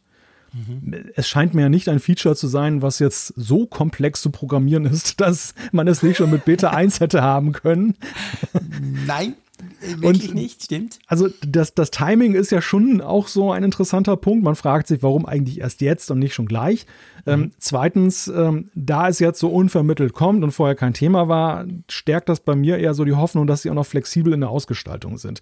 Also dass sie sehr wohl jetzt hören und sehen, was da draußen diskutiert wird und vielleicht auch noch mal in sich gehen und sagen, wie können wir es optimieren, dass alle zufrieden sind. Quasi so Feedback einholen sozusagen, was sie jetzt automatisch gemacht haben, gerade weil das auch so hochkocht. Das wäre auch meine Hoffnung, absolut. Also ich meine, wir werden noch ein paar Betas sehen und wir haben auch schon einige Funktionen gesehen, die sich durchaus auch ein bisschen verändert haben in diesen Betas. Das ist ja auch ganz normal, by the way. Also vielleicht ist das nicht die finale Version. Das muss man bei einer Beta, muss man natürlich immer damit rechnen, dass Features entweder am Schluss anders rauskommen, vielleicht sogar wieder verschwinden, haben wir auch schon erlebt. Da ist es jetzt eher unwahrscheinlich, weil es kam ja jetzt erst. Aber ja, vielleicht schrauben sie noch ein bisschen dran rum. Ja. Es, ist, es ist zumindest nicht ohne Präzedenzfall. Wir haben das immer wieder gesehen, dass Features, die später kommen, vielleicht kommen sie deshalb auch gerade später, weil man so nicht dieses am Anfang ist ja so dieses Augenmerk, alles, was da drin steckt in der Beta, ist ja irgendwie gesetzt. Und sie sind genau. ja dazu übergegangen, das sieht man ja auch an dieser Geschichte mit diesen Live-Activities, die sie jetzt ja in der mhm. Beta-Phase für die Entwickler zu einem späteren Zeitpunkt gebracht haben, die aber ja gar nicht im Final Release drin ist. Man fragt ja. sich ja, wenn sie sowieso nicht planen, es im finalen Release drin zu haben, dann kann es ja ruhig noch. jetzt in die Beta ja, das machen sie für die Entwickler, damit die schon was vorbereiten können. So. Aber, aber wenn es sowieso nachher buggy sein kann, weil es gar nicht final erscheint in der ersten Punkt Null Version, mhm. warum haben sie es nicht gleich in der ersten Beta reingepackt? Und ich glaube, das machen sie auch mit Blick darauf, weil sie wissen, dass am Anfang bei der Beta 1 die ganze mediale Öffentlichkeit natürlich darauf mhm. guckt, was steckt in diesem Betriebssystem drin. Klar. Und alles, was da gesehen wird, wird als Gesetz angesehen. Und wenn es dann plötzlich nicht mehr drin ist am Ende, dann würde wirklich diese Skandalstimmung ausbrechen, das ja. Motto, oh, Apple hat was versprochen und es ist nicht ja, drin. Ja, genau. Und, und das ist so, glaube ich, der, der Punkt, warum sie bei Dingen, die sowieso erst später kommen, die dann auch in spätere Betas packen oder eben experimentelle Sachen dann eben später ja. lancieren. Weil jetzt ist so der erste Hype ist ja jetzt vorbei. Also wer jetzt noch Betas lädt, der ist wirklich überzeugt davon und der kennt auch die Zusammenhänge. Ja, absolut, das stimmt. Und die Medien gucken natürlich, also vor allem die Massenmedien gucken sowieso nicht mehr drauf. Das interessiert die dann erst wieder, wenn das finale Update für alle quasi zur Verfügung steht. Drum kann man jetzt natürlich solche Dinge auch noch tun und solche Dinge besser testen als unter dem Brennglas der Öffentlichkeit ganz am Anfang. Ja, hast du recht. Ja, spannend. Also ich finde das auch lustig mit dieser Akkuanzeige, weißt du. Also mir fällt dabei auf, auf der einen Seite, wie, wie unterschiedlich offensichtlich ähm, der Umgang damit auch ist. Das sehen wir zwei ja jetzt gerade. Also du guckst wirklich lieber auf diesen Balken, der mir viel zu ungenau ist. Das stört mich und stresst mich. Und, und ich gucke lieber auf eine Zahl, hätte aber natürlich, weil ich ja so der All-You-Can-Eat-Typ bin, dann gern beides. Und das ist schon, das ist sehr un wird unterschiedlich gehandhabt von ganz vielen. Wie hast du das bei deinen MacBooks? Du hast doch auch ein MacBook, oder? Ja, ja. Siehst du da die Prozentanzeige oder reicht dir dieser blöde kleine Knubbel dort oben? Da habe ich tatsächlich die Prozentanzeige ah, okay. aktiviert, ähm, einfach weil der Platz da ist. ja, ja klar, beim Mac ist man da natürlich dahingehend verwöhnt, dass man genug Platz hat, das stimmt. Wobei ich also inzwischen auch schon länger wieder die Bartender-Extension habe, die mir quasi all diese Icons, die ich zwar von Tools installiert habe, aber eigentlich nicht ständig im Überblick brauche, dann auch wieder raus, rausmacht beim Mac da oben in der Menüleiste. Ich weiß nicht, woran das liegt, dass, dass mich das auf dem Mac mehr interessiert als auf dem iPhone. Also das ist in der Tat eine gute Frage. Vielleicht hat es was damit zu tun, dass der, das MacBook im Kontext von Arbeit dass es dann eine andere Bedeutung für mich hat, dass wenn es dann plötzlich leer läuft, wenn ich unterwegs bin. Wohingegen ja. das iPhone wäre zwar ärgerlich, aber verschmerzbar, weil. Vielleicht, ja. ja. dann, bin ja, ich halt mal, dann bin ich halt mal eine halbe Stunde nicht erreichbar, bis ich den nächsten Ladepunkt erreicht habe. Oder ich habe eine Powerbank dabei, dann ist es auch egal. Aber ich finde, ich meine, ich finde, ich kann das grundsätzlich zwar nachvollziehen, dass du da sehr ähm, interessiert an den Details bist, aber auf der anderen Seite weiß ich gar nicht so sehr, was das für mich eine, für eine Relevanz hat, jetzt wie viel Prozent es wirklich sind. Denn wenn es in den kritischen Bereich geht, dann habe ich ja trotzdem nachher noch diese ganzen Hinweise, die sagen, hey, es wird eng. Ja, natürlich. So du, du wirst nie, eigentlich wirst du nie quasi plötzlich rausfallen, so blub, oh, jetzt hat das iPhone abgeschaltet, weil es keine Batterie mehr hat. Da bin ich, da bin ich im Prinzip bei dir. Ich muss auch sagen, dass diese, dieser Fetisch auf diese Nummer, äh, natürlich früher viel krasser war. Du weißt ja, ich kriege ja meine iPhones im Allgemeinen am Ende des Tages leer. Heute war jetzt ein Lazy-Tag, wie du, wie du merkst, zumindest telefonatsmäßig. Aber seit dem iPhone 11 eigentlich, das war so der, das war so der, das war für mich so wirklich der Durchbruch. Vorher war es wirklich immer so, am Nachmittag musstest du schon mal gucken und natürlich hatte ich überall Ladekabel, ich habe das Ding ständig geladen irgendwo. Ähm, aber mit dem iPhone 11, das gab, war ja ein riesen Akkusprung plötzlich. Da kam sogar der Frick durch den Tag. Dann 12 war so, okay, aber das 13 wurde ja noch mal besser. Also zumindest das Pro Max, das ich hier einsetze. Und es stimmt schon, an und für sich habe ich fast nie mehr einen Tag, außer ich bin gerade im Ausland unterwegs und vergesse zum Beispiel im Flugzeug das Ding in den Flugmodus zu tun und dann sucht das arme Handy eineinhalb Stunden lang nach einem Mast, dann, dann verbrutzelt es ziemlich viel Energie. Aber sonst ist es tatsächlich nicht mehr ganz so dramatisch, wie es früher der Fall war. Das stimmt. Tja. Apropos Dramatik. Apropos Dramatik. Wollen wir zum nächsten Thema kommen? Ja, Dramatik mit Blick auf den Herbst. Wir haben ja alle gedacht, dass das äh, iPhone-Event des Jahres 2022 das sein könnte, was dann wieder in Präsenz stattfindet, so wie man es kennt. Und jetzt lesen und hören wir, ich glaube, Mark Gurman von Bloomberg hat das aufgeschrieben, mhm. dass die Produktion des iPhone 14 Eventfilms begonnen haben soll oder die Planungen besser gesagt dafür. Was natürlich die Frage aufwirft, was erwartet uns denn da? Also es gibt ja drei Varianten. Das reine Präsenzevent scheidet dann ja aus, wenn es danach geht. Es gibt die Möglichkeit, dass nur ein Film gezeigt wird, wie wir das die letzten beiden Jahre erlebt haben. Und es gibt natürlich die Möglichkeit, wie wir es jetzt bei der WWDC hatten, eine Mixtur. Sprich, es werden Journalisten eingeladen und es ist ein Publikum vor Ort, das sich auch aus Apple-Kräften speist. Aber es gibt einen Film, der den Leuten gezeigt wird, die dahin geflogen sind. Ja, also ehrlich gesagt, mich hat diese Meldung keine Sekunde überrascht. Ich ging sowieso davon aus, dass es so sein. Also ich meine, wir wissen es ja noch nicht, wie immer, vielleicht ganz wichtig. Ja. Der Mark Gurman hat ja auch so die Art, zwischendurch zu schreiben, wie wenn er alles weiß. Er weiß auch nicht alles, er kriegt auch nicht alles gesteckt. Aber ganz grundsätzlich muss ich dir sagen, also, äh, sorry, Apple wäre ja blöd, wenn sie es nicht so machen würden. Corona ist so unberechenbar, das sehen wir ja überall, Sommerwelle hier und da und Zeug. Wir wissen nicht, wie das weitergeht. Der Herbst naht. Im Herbst wurde es die letzten zwei Jahre nie besser, nur schlimmer. Also ich meine, Apple wäre ja total doof, wenn sie alles auf ein Vor-Ort-Event hinarbeiten würden und dann bricht irgendwo wieder, wieder irgend, irgendwas Neues aus. Also von dem her gesehen, dass sie da vielleicht zweigleisig fahren im Sinn von, die eigentliche Präsentation ist völlig safe, egal was passiert, ist eines ihrer berühmten Videos und dann vielleicht eben trotzdem Leute vor Ort einladen, mit denen irgendwas machen, natürlich dann mit Hands-on, was sich beim iPhone natürlich extrem anbieten würde. Das ist eigentlich das, da bin ich tatsächlich auch davon ausgegangen. Also ich habe nicht erwartet, dass jetzt dieses Herbstevent quasi so wird, wie es 2019 war. So das ganze Steve Jobs Theater ist voller Leute und die hüpfen da vorne auf der Bühne rum. Ja, ich bin da grundsätzlich bei dir, wobei die Frage, die sich mir stellt, ist, ist das von vornherein der Plan gewesen? Also es ist ja auch so, dass Apple hat ja auch im Umgang mit Corona in diesem Jahr einige Kurskorrekturen vornehmen müssen. Und mhm. dieses vornehmen müssen, das resultierte ja eben daraus, dass das Infektionsgeschehen in den USA sich auch anders entwickelt hat, als Apple das gerne gehabt hätte. Die Absolut. waren ja zum Beispiel auch drauf und dran und wollten ja die Mitarbeiter ja, wieder genau weitgehend zur Präsenzarbeit verdonnern. Äh, da gab es ja sogar eben Weggänge, weil einige das nicht gut fanden genau. und diese, diese 3 plus 2 Regelung nicht wollten. Und am Ende war es ja so, dass sie diese 3 plus 2 Regelung bis heute nicht erreicht haben. Sie sind jetzt ja, glaube ich, bei zwei Tagen irgendwo, äh, stecken sie fest. Ja. Und, und es ist zur Zeit meines Wissens auch kein Thema mehr, da ist ja daran jetzt nochmal zu rütteln.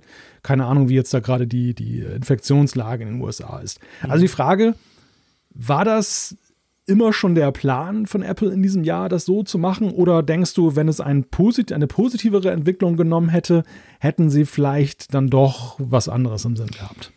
Hm. Ich glaube einfach, Apple ist mega vorsichtig. Also, weißt du, das, das merkst du, wenn du mal an einem Apple-Event dabei warst.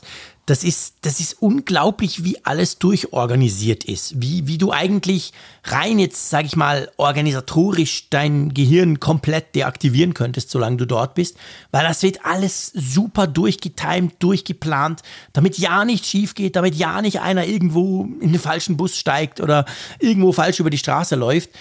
Und wenn ich mir diese, diese, diese Grundhaltung quasi, ähm, es muss perfekt sein, es darf nichts schief gehen, wir, wir kümmern uns, dann kann ich mir eigentlich nicht vorstellen, dass Apple in diesem Jahr irgend zu einem Zeitpunkt, weil hey, Corona war ja nie weg, ähm, gedacht hat, dass sie das wieder komplett so auf Null zurückdrehen.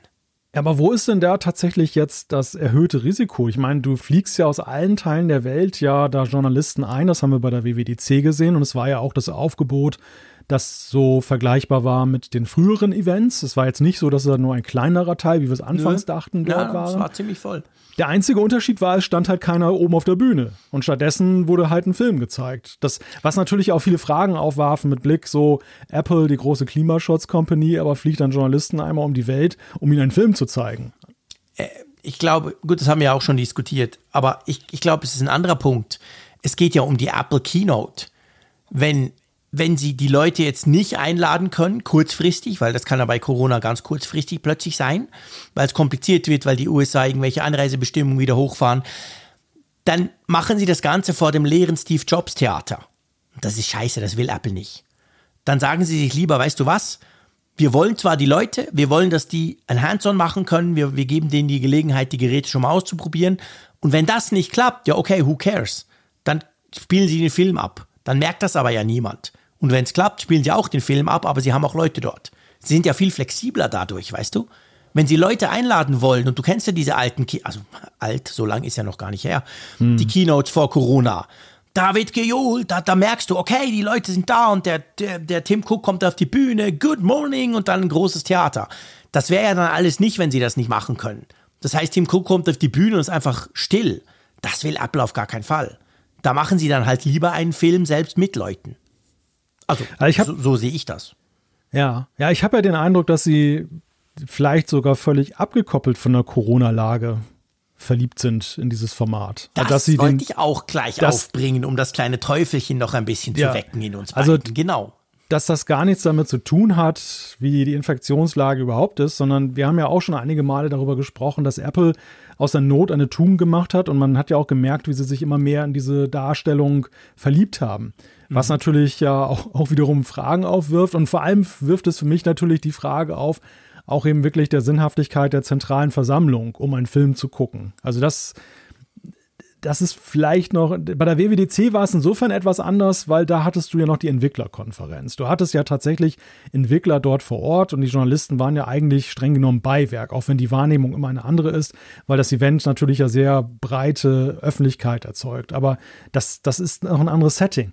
Bei einem Presseevent ist es ja schon etwas bizarr, wenn du die Leute da durch die Gegend fliegst und dann zeigst du ihnen einen Film. Klar, es ist die Hands-on-Area anschließend, aber seien wir ehrlich, es ist ja nicht viel mehr. Also es, es gibt noch ein paar Briefings vor Ort und dann setzen sich die Leute in den Flieger und, und fliegen wieder zurück. Ja, aber es war das ja vorher nicht anders.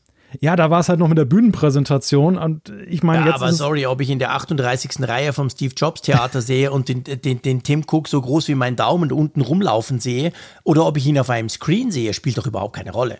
Vor allem, wenn er danach sowieso auch in die Hands-on-Area kommt, was er jetzt an der WWDC beim MacBook Air auch gemacht hat. Also da, da, da, da, der Unterschied ist, ist null. Ja, das ist richtig. Also ich meine, grundsätzlich hätte man vorher hätte man es vorher auch schon eine Frage stellen können, weil es kommt ja aus anderen Zeiten. Dieses Präsenzformat ja, kommt ja aus Zeiten, als Apple noch gar keinen Livestream gemacht hat, sondern die Journalisten waren ja vor Ort, um überhaupt diese Informationen zu kriegen. Ganz heute, ursprünglich, heute, genau. Ja, und dann hat es sich ja gewandelt, dass Apple das immer mehr geöffnet hat. Es war erst bei einigen Events, dass sie einen Livestream gemacht haben, dann nachher bei allen Events. Und ja, jetzt sind wir halt in der Ära, wo es eigentlich kein Präsenz oder keine Präsenz mehr auf der Bühne gibt, dafür ein Film. Ja, und äh, aber dieser, dieser Bestandteil der, der Präsenzversammlung dann, der hat sich nicht geändert. Ja, das ist grundsätzlich so. Ja, klar. Und ich finde einfach eine Präsenzveranstaltung für die Journalisten, und wir haben das ja auch schon oft diskutiert, erinnerst du dich dran?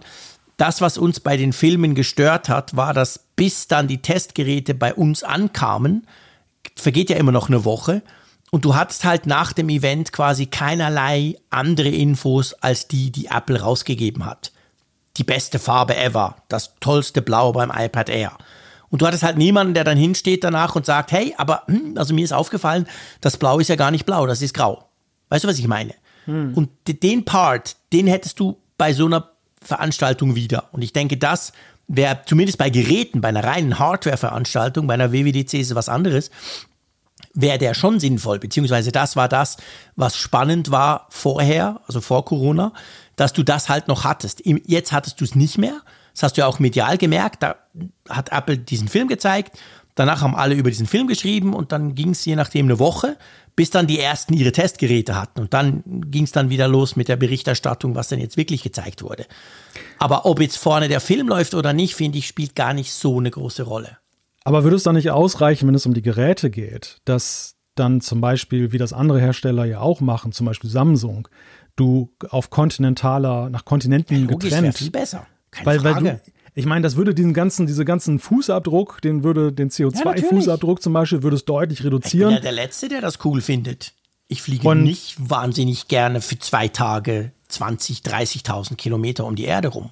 Bei welchen, welchen Gewinn hat es denn tatsächlich, dass ich meinetwegen auch Journalisten aus den USA bei der Arbeit da zusehen kann? Klar, das ist natürlich für uns sehr faszinierend, sowas mal zu sehen. Das gehört natürlich zur Wahrheit mit dazu. Aber es hat ja so rein vom Nutzen für die Berichterstattung her ja keine, kein Ausschlag irgendwie. Und genauso, ja, dass, dass Tim nein. Cook sich da mal unters Volk mischt. Ich meine, Gruber hatte jetzt ja gerade in seinem Podcast das mal besprochen mit Marco Arment die Frage, dass Tim Cook sich die Geräte da zeigen lässt für die Kameras, als wenn er sie zum ersten Mal sieht, was natürlich ja dann auch eine bizarre Darstellung ist. Also da, da ist ja auch nicht ja, jetzt irgendwie absolut. ein Mehrwert, dass er jetzt dir irgendwie noch was erzählt, was du sonst nicht hören würdest, dass es halt sinnhaft ist, dann, dann vor ihm zu stehen. Außer, dass es halt sehr cool ist, dass du einmal Tim Cook dann aus nächster Nähe Ja, lässt. natürlich, das ist spannend, das ist interessant. Du triffst auch immer super spannende Leute. Letztendlich geht man ja als Journalist an das Event, vor allem wegen den Leuten. Die würdest du aber in London zum Beispiel auch treffen, keine Frage. Ich glaube einfach, dass das Apple drum nicht macht, weil das logistisch quasi sehr, sehr schwierig zu handeln ist. In diesem, hm. in diesem Geheimhaltungskontext, den Apple halt haben will. Du weißt das ja von Samsung. Ich meine, es gibt kein Samsung-Event der letzten fünf Jahre, wo nicht mindestens drei Tage vorher alles, aber wirklich alles released wurde. Bei Apple sind die inzwischen auch oft schon in der Richtung, aber doch noch nicht so weit wie Samsung zum Beispiel ich will jetzt nicht sagen, das liegt daran, weil Samsung solche NDA-Events eben dann in London macht, jetzt wie letzte Woche, wo ich da war. Aber das ist sicher ein Punkt, der Apple, ich sag's mal so, der Apple extreme Bauchschmerzen bereitet. Wenn Sie sich dann vorstellen, dass Sie jetzt das neue iPhone auf, keine Ahnung, drei oder vier Kontinenten hinbringen hm. müssen, Events vorbereiten müssen. Ich könnte mir, ich könnte mir vorstellen, ich weiß es letztendlich nicht, das wird uns Apple auch nie verraten, aber ich könnte mir schon vorstellen, dass das zum Beispiel noch so ein Hemmschuh ist, weil früher, ganz früher, 2011 zum Beispiel, da war das noch so. Mein erstes Apple-Event, wo ich eingeladen wurde, war in London. Das war der Steve Jobs, der das iPad, ich glaube das iPad 2 oder so, 2010 muss das gewesen sein, hat er das vorgestellt. Und da war ich in London, irgendwie bei der BBC, so in einem großen Raum. Und da wurde der Livestream quasi von Kalifornien aus rüber gestreamt. Und die Journalisten aus Europa waren dann eben in London. Also ganz früher war das offensichtlich mal so. Also zum Thema Samsung muss ich noch kurz einwenden, dass es natürlich ja auch da den Unterschied gibt, wenn man eine Woche vorher dann die Geräte schon zeigt und macht dann ja, zwischenzeitlich klar. NDA drauf und dann wundert man sich darüber, dass dann noch irgendwie was rausliegt in der Zwischenzeit. Das ist natürlich auch schon sehr, ein sehr großer Vertrauensbonus, den man der Weltöffentlichkeit dann gegenüber dann seitens des Herstellers dann zollt. Das hat Apple ja nie gemacht. Und ich glaube, das ist auch kein Szenario, das äh, in irgendeiner Weise denkbar Nein. ist. Wobei, vielleicht noch kurz zu Samsung, das muss man noch klarstellen. Hm. Also da gab es gerade letztens einen spannenden Bericht genau zu dem Thema. Diese Leaks, das sind eigentlich nie diese NDA-Journalisten die da irgendwie eine Woche vorher wo waren. Weil ich meine, das ist alles unterzeichnet, die haben unglaublich genau drauf geguckt, vor allem die haben die Geräte durchgezählt quasi. Du durftest kein Handy mitnehmen, es war super mühsam, du musst mit der Kamera fotografieren und filmen, bin ich mir ja gar nicht gewöhnt. Ich würde viel lieber mit dem iPhone Fotos machen vom neuen Samsung oder so. Äh, das ist oft so, dass das wirklich direkt aus der Fabrik, aus, also aus dieser Lieferkette, dieser berühmten, kommt das raus und man offensichtlich kann Samsung das teilweise sogar zurückverfolgen, wo das passiert ist. Und zumindest von Ihnen habe ich mal gehört, dass das, und ich habe das eben letztens auch gelesen, dass es eigentlich nicht zwingend mit diesem NDA-Event zusammenhängen muss. Was dann dafür sprechen würde, dass Apple sowas ja machen könnte. Aber ich glaube einfach, Apple will das einfach nicht. Ja, naja, richtig. Ja. Aber lass uns mal zurückkommen. Eigentlich soll es ja gar nicht darum gehen. Es soll ja darum gehen, ob sie jetzt das so ein virtuelles Event machen, also sprich wieder einen Film zeigen da bin ich eben, wie gesagt, schon völlig überzeugt davon. Es gibt eine kleine Sache, die mich so ein bisschen stutzig macht an diesem Bloomberg-Bericht. Ich weiß nicht, wie du das siehst. Man geht ja davon aus, wir haben heute den 10. August, wenn du auf den Kalender guckst, dann sind es ungefähr noch viereinhalb Wochen bis zum 12., 13., wo man ja im Allgemeinen davon ausgeht, dass diese Keynote vom neuen iPhone wahrscheinlich stattfinden wird. Findest du das nicht ein bisschen kurzfristig? Ich hätte irgendwie erwartet, dass sie diese Filme dass sie blöd gesagt länger dafür brauchen. Also sprich früher damit anfangen. Echt? Nee, das ja, schon. Äh, m nicht? Also ich finde, ich finde, das ist ja schon ein ziemlich großes Zeitfenster, was sie sich jetzt genommen haben. Das Problem, das sie natürlich haben, ist ja, und das hat man ja auch bei einigen Events gesehen oder bei einigen Filmen gesehen, die sie gezeigt haben, dass es ja dann auch so Schnitte da drin gab, dass sie dann also mhm. aufgrund der aktuellen Lage nochmal nachjustieren mussten. Ja, weil sich genau. dann, bei der Apple Watch hat man das ja damals stark vermutet, da gab es ja auch so ein paar Leute, die sich die Mühe gemacht haben und haben diesen Film wirklich seziert ja, genau. und haben gezeigt, hier gab es einen Bruch und so. Also das, sie leben natürlich immer in dem Risiko. Auf der einen Seite wollen sie es besonders schön machen und das braucht halt Zeit. Mhm. Und gleichzeitig äh, wollen sie natürlich so aktuell wie möglich sein. Oder es gibt zum Beispiel eine globale Krise und alle erwarten, dass Apple in irgendeiner Weise dazu Position bezieht. Und wir sind ja gerade in Zeiten momentan, und insofern ist es auch eine ganz gute Überleitung dazu, wo ja einiges ja auch sich wieder sehr dynamisch und sehr schnell entwickelt. Nehmen wir mal diese Taiwan-Problematik, wo wir jetzt gerade gelesen haben, dass Apple den Zulieferern sagt, bitte schreibt nicht Made in Taiwan drauf, Dürfte sowieso nicht, aber jetzt besonders nicht, weil es könnte sein, dass dann zum Beispiel die Zulieferer von Apple jetzt ausgebremst werden, die in Taiwan sind, die aber benötigt werden, um das iPhone dann in China zusammenzuschrauben. Mhm. Und so könnte ja durchaus jetzt in den nächsten vier Wochen, ich meine, es beruhigt sich scheinbar gerade wieder so ein bisschen da in Taiwan, mhm.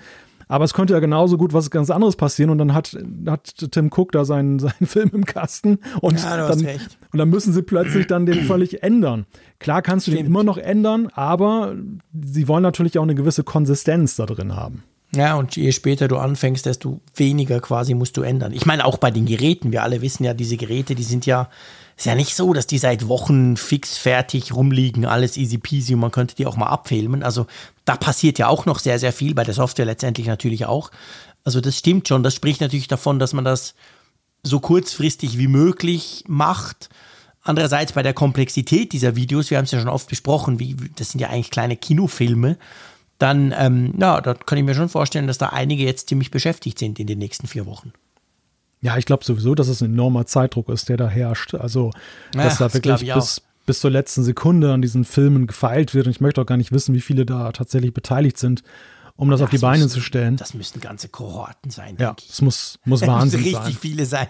Ja, es muss wirklich Wahnsinn sein. Und wie du schon sagst, es ist ja eben so, dass ja kleinste Details können sich dann noch ändern, dass sie zum Beispiel dann plötzlich sagen, hm, die Inflation ist jetzt doch schlimmer oder besser als gedacht. Wir ändern nochmal die Bepreisung. Das sind ja wirklich so Punkte, mhm daran können sie ja rücken. Es gibt ja keinen, keinen eingedruckten Preis auf dem iPhone oder auf dem Karton. Und sie konnten in letzter Sekunde ja immer noch sagen und über ihre Infrastruktur, ihre Channel-Infrastruktur können sie es dann ganz schnell ja auch umsetzen, dass sie das iPhone jetzt doch teurer oder doch günstiger machen. Und Natürlich. wenn sie ja zu, zu früh den Film machen und ja auch, ich meine, die, die, diese Details sind ja auch häufig ein Bestandteil der Erzählung. Im mhm. Sinn von, das preisgünstigste iPhone und es ist auch noch leistungsfähiger und so weiter. Wenn es dann plötzlich aber 500 Euro mehr kostet, dann passt die Geschichte ja nicht mehr. Ja, also es ist echt, glaube ich, ein Balanceakt und wir wissen nicht, wo sie stehen. Das lässt ja Mark Gurman auch offen. Also ja, es kann ja sein, stimmt. dass sie tatsächlich noch gar nicht drehen, sondern halt gerade das Drehbuch schreiben. Aber ich denke mal, so vier Wochen ist schon ein ganz gutes Fenster. Ja, wahrscheinlich schon. Wobei, also ich glaube, vier Wochen das Drehbuch erst schreiben, das, das wäre nicht gut, das würde nicht gut kommen. Also ich denke schon, dass sie, dass sie jetzt langsam in die Produktion einsteigen müssten. Ja. Ich meine, weißt du, diese Preis, das ist ja zum Beispiel so eine Geschichte, das machst du ja dann am Schluss. Diese ganzen Preischarts, die ja. da ja kommen, das ist ja durchaus etwas, kommt ja auch immer am Schluss, notabene. Also das ist ja noch was, was du so falls du es nicht sowieso schon weißt, also ich denke, natürlich weiß Apple die Preise schon, aber du hast schon recht, kann sie natürlich noch was verändern, dass sie halt irgendwie doch noch reagieren wollen auf die aktuelle krasse Inflation und dann dort noch was ändern, aber das würden sie schon noch hinkriegen. Ja. ja, wir wissen, wir, ja, wir wissen ja leider viel zu wenig noch über das Making-of dieser Filme. Eigentlich wissen wir ja gar nichts. wir wissen nichts, offiziell. sorry. Wir wissen den, gar nichts. Was wir wissen ist ja dagegen, das haben wir aus diversen Büchern, die ja mittlerweile veröffentlicht sind, wie die Events halt dann gemacht wurden. Und das war für mich auch mal so ein Augenöffner, weil ich auch gedacht habe, das würde alles viel, viel früher feststehen, mhm. was da gezeigt ja. wird. Ja, das dachte ich auch immer. Und da wurde ja wirklich bis zur letzten Sekunde ja. noch an irgendwelchen Details geschraubt. Ja, und zum Teil Dinge umgeworfen und ja. umgestellt. Völlig crazy eigentlich. Würde jeden Präsentator nervös machen, wenn man so kurzfristig dann noch so Änderungen macht. Aber ja, ja, genau. Also es zeigt halt eben auch, dass es dynamisch auch, nicht nur das Event soll dynamisch sein, sondern die Informationen sind auch dynamisch, weil die oft zum Zeitpunkt, wo du da loslegst oder eben mit dem Drehbuchschreiben anfängst, so ja noch gar nicht vorliegen. Ja, das wäre mega spannend. Ich meine, eigentlich könnte ja Apple mal so ein Making-of machen. Weißt du? Ja. Das werden sie natürlich nie tun, das passt nicht zu Apple, sowas, aber das wäre doch mega spannend mal zu sehen, wie machen sie das, wie machen sie diese crazy Kamerafahrten, wie, wie passieren diese Dinge, weißt du? Ja, ich denke, das, das ist so ein Punkt, da müssen wir noch sehr viel Geduld haben, irgendwie fünf ja. bis zehn Jahre, bis genau. dann irg irgendwann genau. die, die Biografie über Tim Cook erscheint. Und ähm, es ist ja nun mal auch ein maßgeblicher Bestandteil seiner Ära als äh, CEO von Absolut. Apple, diese, diese Umstellung von der Bühnenpräsentation, die Steve Jobs geprägt hat und mhm. die ihm besonders wichtig war, hin zu dem, was ja augenscheinlich Tim Cook besonders gut äh, gefällt. Nämlich der, ich glaube, der liebt so richtig auf in den Filmen. Das ist ja genau sein Ding. Er hat, er hat sich, definitiv. Er hat sich zwar auch krass gemausert, das muss man ja sagen, wenn ja, man die ersten Präsentationen ansieht. Ja. Das war ja ganz schlimm und mittlerweile macht das ja wirklich gut für seine Verhältnisse. Er ist Absolut. natürlich nie an, an, Steve Jobs herangereicht, aber die Filme, da ist er zu Hause, ne? Das ist seins. Mhm. Ja, absolut. Also das ist, das, da ist er wirklich zu Hause. Das kann er auch 50 Mal drehen lassen, wenn es sein muss. Also weißt du, es ist, es ist natürlich mega fies. Wir tun ihm da wahrscheinlich total Unrecht. Also bitte nicht falsch verstehen. Aber ähm, klar, er ist nicht die Rampenbühnensau, die Steve Jobs einfach nur mal war. Und der hat ja auch diesen, da hast du ja gemerkt, der zieht aus diesem Live-Moment zieht der seine Energie ja auch. Also dieses, ja. dieses Spiel mit dem Publikum, dieses Spiel auch mit dem Live, das halt jetzt wirklich, jetzt ist jetzt und nicht irgendwie aufgezeichnet und Zeug und Sachen, sondern das war ja, das war ja sein Element und, und ich, ich kann das in vielen Dingen auch nachvollziehen. Mir geht das bei Medienauftritten oft auch so. Ich mag eigentlich auch lieber live. Der Tim Cook war halt nicht so oder ist nicht so. Und da, ich habe schon auch das Gefühl, das reine Wissen, dass du halt jetzt das eben nicht live machst vor den Leuten, die da und dann vielleicht noch 100 Millionen, die zugucken, sondern vor deiner Filmcrew. Ich glaube, das allein entspannt ihn schon. Weil es stimmt, mhm. er kommt wirklich in diesen virtuellen, in diesen Filmen, wir sagen ihm ja immer einfach Filmen, in diesen virtuellen Präsentationen, kommt er irgendwie deutlich lockerer rüber. Selbst als zum Beispiel 2019 noch auf der Bühne, obwohl er auch da sich schon ja massiv verändert hat. Ja, es entspricht halt einfach mehr seinem Naturell. Er ja, ist genau. ja jemand, der sehr kontrolliert ist, der sehr beherrscht ist. Und da kann er einfach dann das bis zum Perfekten treiben. Mhm. Und er kann es, wie du schon sagtest, 50 Mal aufzeichnen, bis es wirklich sitzt. Ja, und genau. Ich glaube, das, und das lässt ihn schon alleine wahrscheinlich deutlich entspannen, weil er eben weiß, wahrscheinlich klappt es dann sogar auf Anhieb, aber. Ja, er, ziemlich er, sicher, genau. Er, er, weiß halt, okay, ich kann es halt ändern, wenn es nicht mhm. gut war.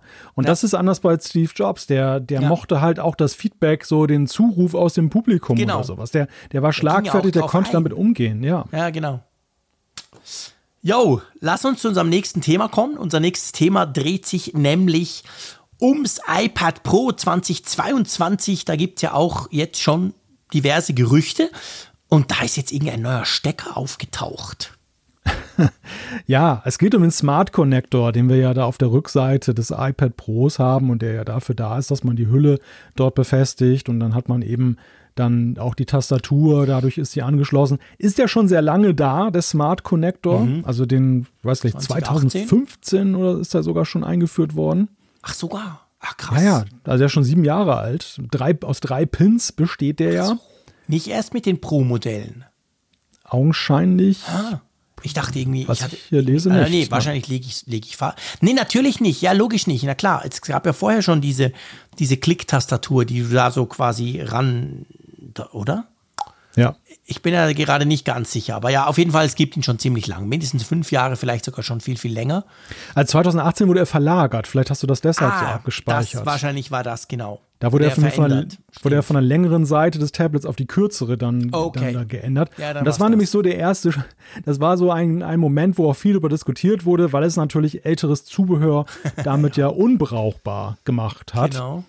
Ja, und jetzt reden wir über einen 4-Pin-Konnektor, der angeblich, das hat nicht bestätigt, ist alles Gerüchte halber, der aber jetzt da eingeführt werden soll, mit Blick darauf, dass man ja eben vielleicht dann mehr auch mit Sachen Zubehör machen kann, mit Treibern und so.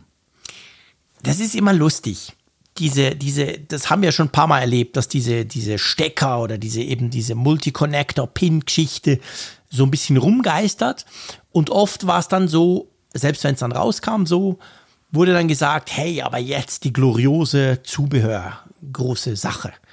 Und beim iPad muss ich wirklich sagen, du weißt, ich mag das iPad, aber da ist es so, dass ich über diese ganze Smart Connector Geschichte eigentlich immer ein bisschen deprimiert bin, weil das große mega Zubehör kam eigentlich nie.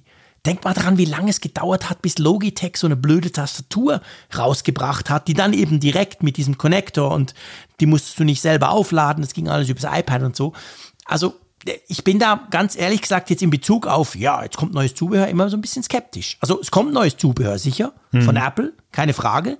Das alte wird auch nicht mehr funktionieren. Das ist so sicher, weil es Amen in der, in der Kirche.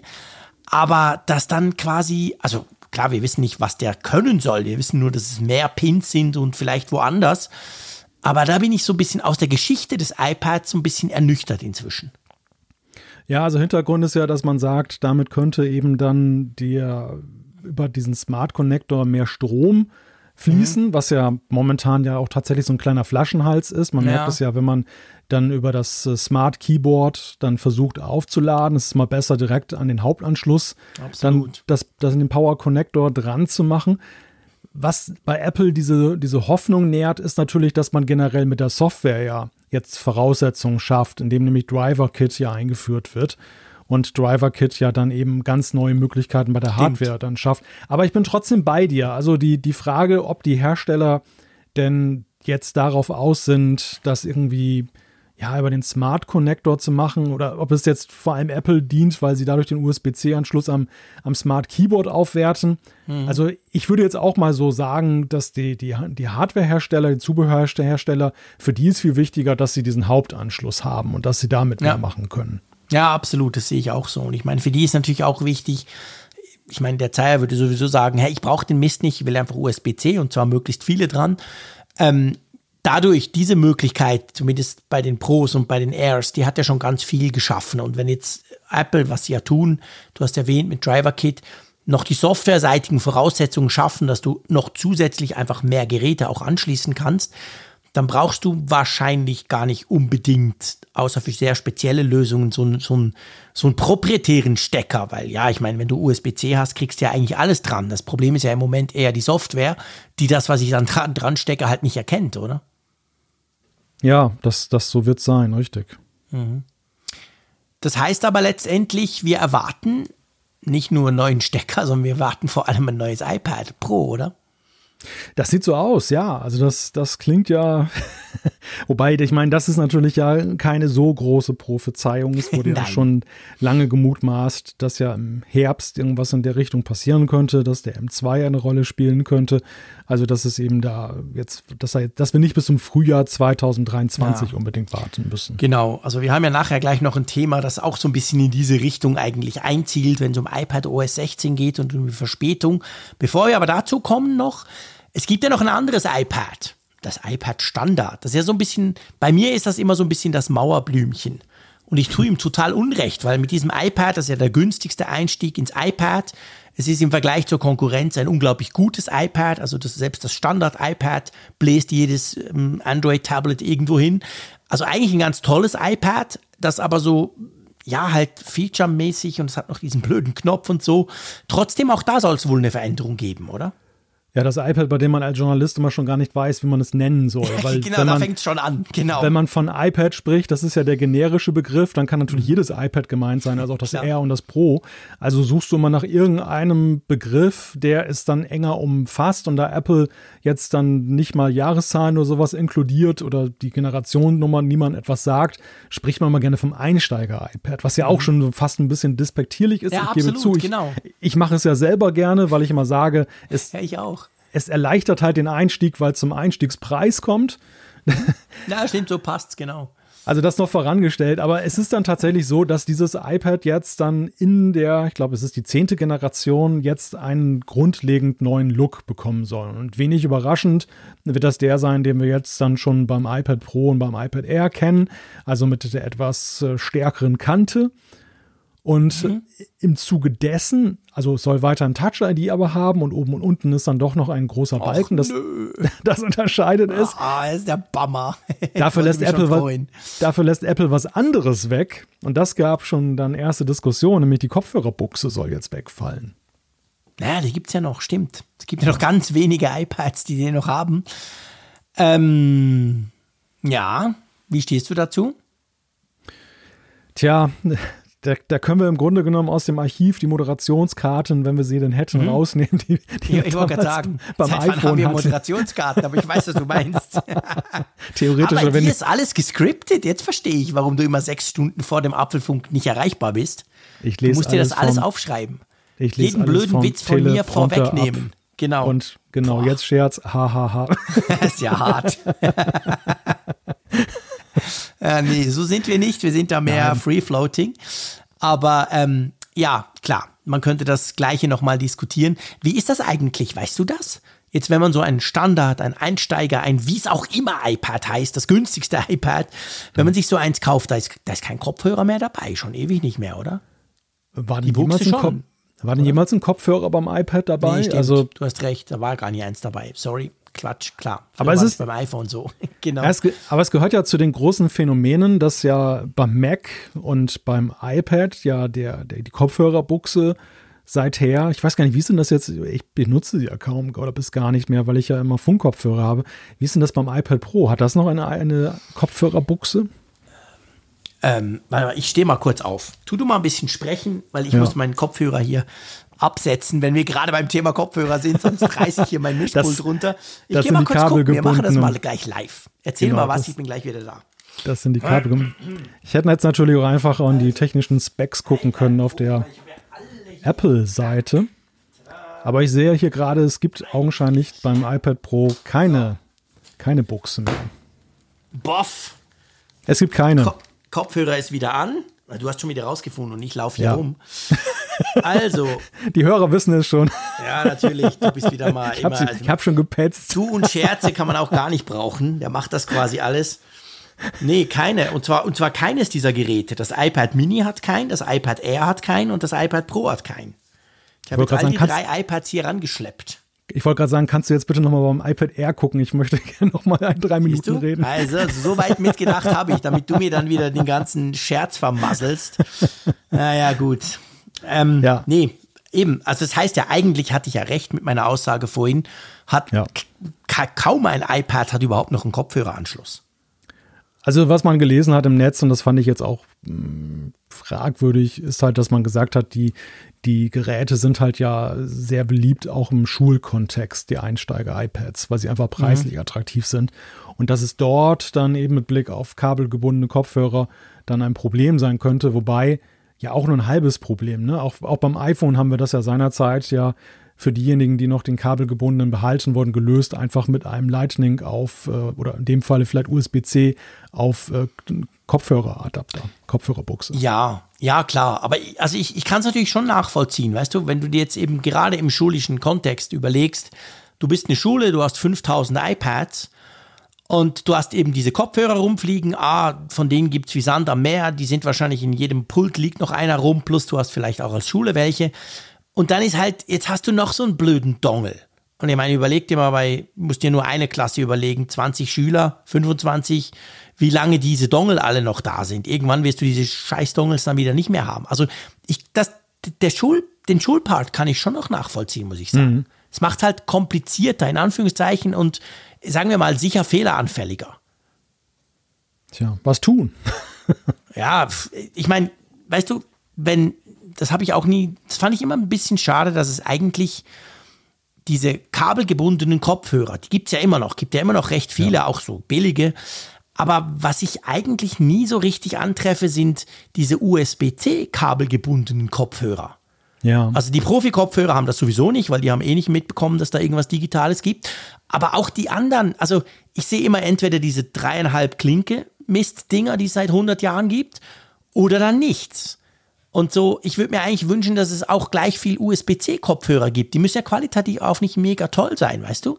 Da gibt es praktisch nichts. Ich habe ein paar rumfliegen, die früher noch bei irgendwelchen Android-Handys dabei lagen, aber das ist sowas, da, das scheint sich nicht durchgesetzt zu haben. Also ist es mehr ein Problem der Kopfhörerhersteller und weniger von Apple? Äh, so, ja, so kann man es natürlich auch sagen, ja. Ja, ja aber so willst, ja, klar. Ja, aber es ist in der Tat interessant, dass ja auch seinerzeit, ich meine, es ist ja nicht nur ein Apple-Phänomen. Nach Apple hat ja auch Samsung und haben auch andere ja. Hersteller von Smartphones dann die kabelgebundenen oder die, die Kopfhörerbuchse abgeschafft. Die Frage, die sich ja stellt, ist, warum haben eigentlich die Kopfhörerhersteller nie darauf reagiert? Genau. Ja, und das, das ist genau das, was ich meine. Also alle haben ja. diese, diese, diese, diesen Kopfhöreranschluss abgeschafft und gleichzeitig alle, außer Apple, hatten, haben USB-C schon seit ewig. Und da gibt es irgendwie nichts dafür, genau. Das ist eigentlich das, was ich meine, ja. Oder ist es kein relevanter Markt mehr? Und beim Ja, iPhone war es so, dass man, dass dann die Leute, es kam gleichzeitig mit dieser Bewegung AirPods und überhaupt kabellose Kopfhörer. Weil, wenn ich mal so drüber nachdenke, wenn ich mal im Zug gucke, so w- wer wie hört, also ich sehe da nie Strippen eigentlich. Das, nee, ich auch nicht, das stimmt. Man sieht, also doch, du siehst ab und zu noch Strippen Ja. von so, weißt du, die haben dann so irgendwelche geilen Kopfhörer, wo du weißt, so. ah, okay, so DJ-Kopfhörer oder, oder sonst irgendwelche coolen. Dann, dann siehst du es manchmal noch, aber sonst, klar, alles wireless. der letzte Walkman-Besitzer. Nein, ich, äh, gut, bei, bei Ja, ich weiß, sind was die Leute meinst. vielleicht nicht cool in, in Wilhelmshaven, das kann natürlich sein. Ach, in der Ähm, Schweiz sind die alle cool. Ja klar, wir haben extrem viele coole Leute.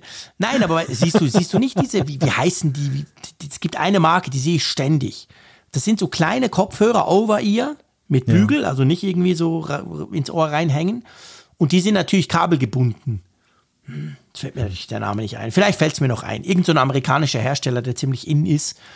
Und die, die sehe ich relativ häufig, so gerade so bei Jugendlichen, so um die Mitte, Mitte 20 rum oder so, sind die, sind die recht beliebt. Aber das sind die einzigen kabelgebundenen Kopfhörer, die ich überhaupt noch irgendwo antreffe. Der Rest ist alles wireless, klar. Und fragst du natürlich Apple, sagen die auch, äh, pff, wer steckt Ja. denn da noch was ein? Ich bitte dich, AirPods Pro und AirPods 3 und AirPods 2 und was sie nicht alles haben. Also die, die wollen das ja gar nicht. Die wollen dir ja eigentlich AirPods verkaufen. Sonst guck doch kurz in deinem Regal nach. Vielleicht hast du da ja ein Fabrikat. Nee, ich habe den nicht. Ich habe ich hab so einen nicht. Der ist zu cool für mich. Ich bin ja nicht cool. Das ist, das ist nicht für mich. Das war der Versuch, jetzt die Überleitung jetzt in Eigenregime machen zu können zum nächsten Thema. Du kannst, du kannst überleiten. Ich bin einfach still. Ich, ich höre zu. Ja, leiten wir mal über zum nächsten iPad-Thema, denn es geht um iPad OS 16. Da haben wir die Nachricht gelesen, dass das Release verschoben werden soll. Und zwar von einer gleichzeitigen Veröffentlichung mit iOS 16 im September hin zu einem späteren Zeitpunkt, womöglich Oktober. Ja. Ich habe gar nicht verstanden, warum sich so viele darüber aufgeregt haben, ehrlich gesagt. Oder? Also natürlich, es ist ein, ein Paradigmenwechsel, sag ich mal so. Bis jetzt war das völlig zusammen, iPadOS, iOS, fast das gleiche und kommt logischerweise auch zur gleichen Zeit raus. Ich hatte aber schon bei der WWDC so ein bisschen das Gefühl, also ich weiß nicht, wie es dir ging, aber diese, diese Einführung, oder na, ist ja noch keine Einführung, die Vorstellung von iPadOS 16, die fand ich so ein bisschen unglücklich. Mit diesem Stage Manager und dann dieser Stage Manager, der ja aber gar nicht auf allen Geräten funktioniert, brauchst mindestens M1 und so ein bisschen die Kontroverse, hä, warum ist denn das so und so? Es wäre wahrscheinlich für Apple viel einfacher gewesen, wenn sie gleichzeitig gleich noch ein neues iPad hätten präsentieren können, was sie an der WWDC selten äh, gar nie machen. Von dem her gesehen, wenn wir davon ausgehen, wir haben es vorhin gerade diskutiert, dass ja im Oktober ein neues iPad Pro kommt, dann passt ja da das iPad OS 16 dann perfekt dazu, oder? Ja, das Problem ist ja erstmal mit der WWDC, dass du ja ganz wenige einzigartige Features mittlerweile nur noch hast, die jetzt nur bei dem Gerät originär funktionieren. Also wir hatten ja eine, eine riesige Zahl, das war ja auch in unserer Nachbesprechung ja das erste Mal so, dass wir so eine eigene Rubrik gemacht haben von Features, die beim Mac, beim iPhone, beim iPad alle da waren, beziehungsweise eben bei mindestens zwei Geräten. Und wenn man mal netto geguckt hat beim iPad, so wirklich unique, war da ja wirklich nur der Stage Manager und, und Ja. ganz wenige Sachen.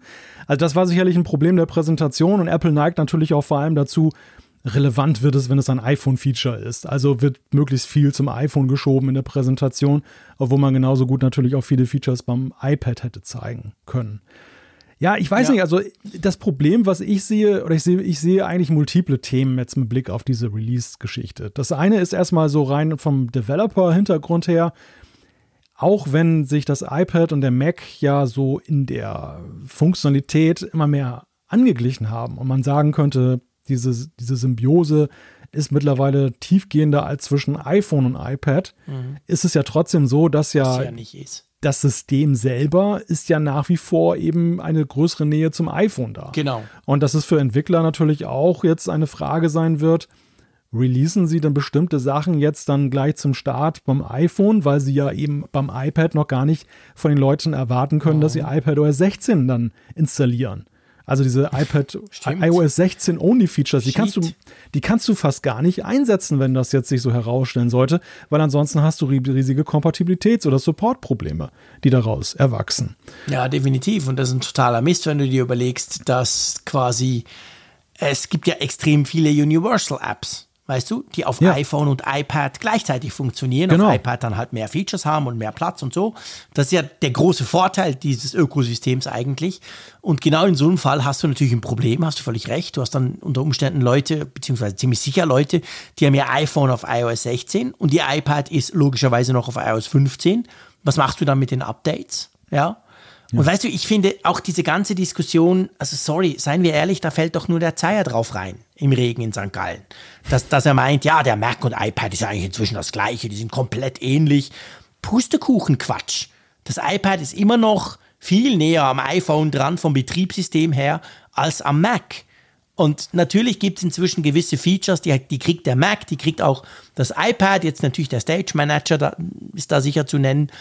Aber nichtsdestotrotz, die ganze Basis, das Ganze, selbst jetzt mit Stage Manager, das Multitasking etc. etc., ist ja trotzdem immer noch primär dem, ähnlich wie das iPhone halt.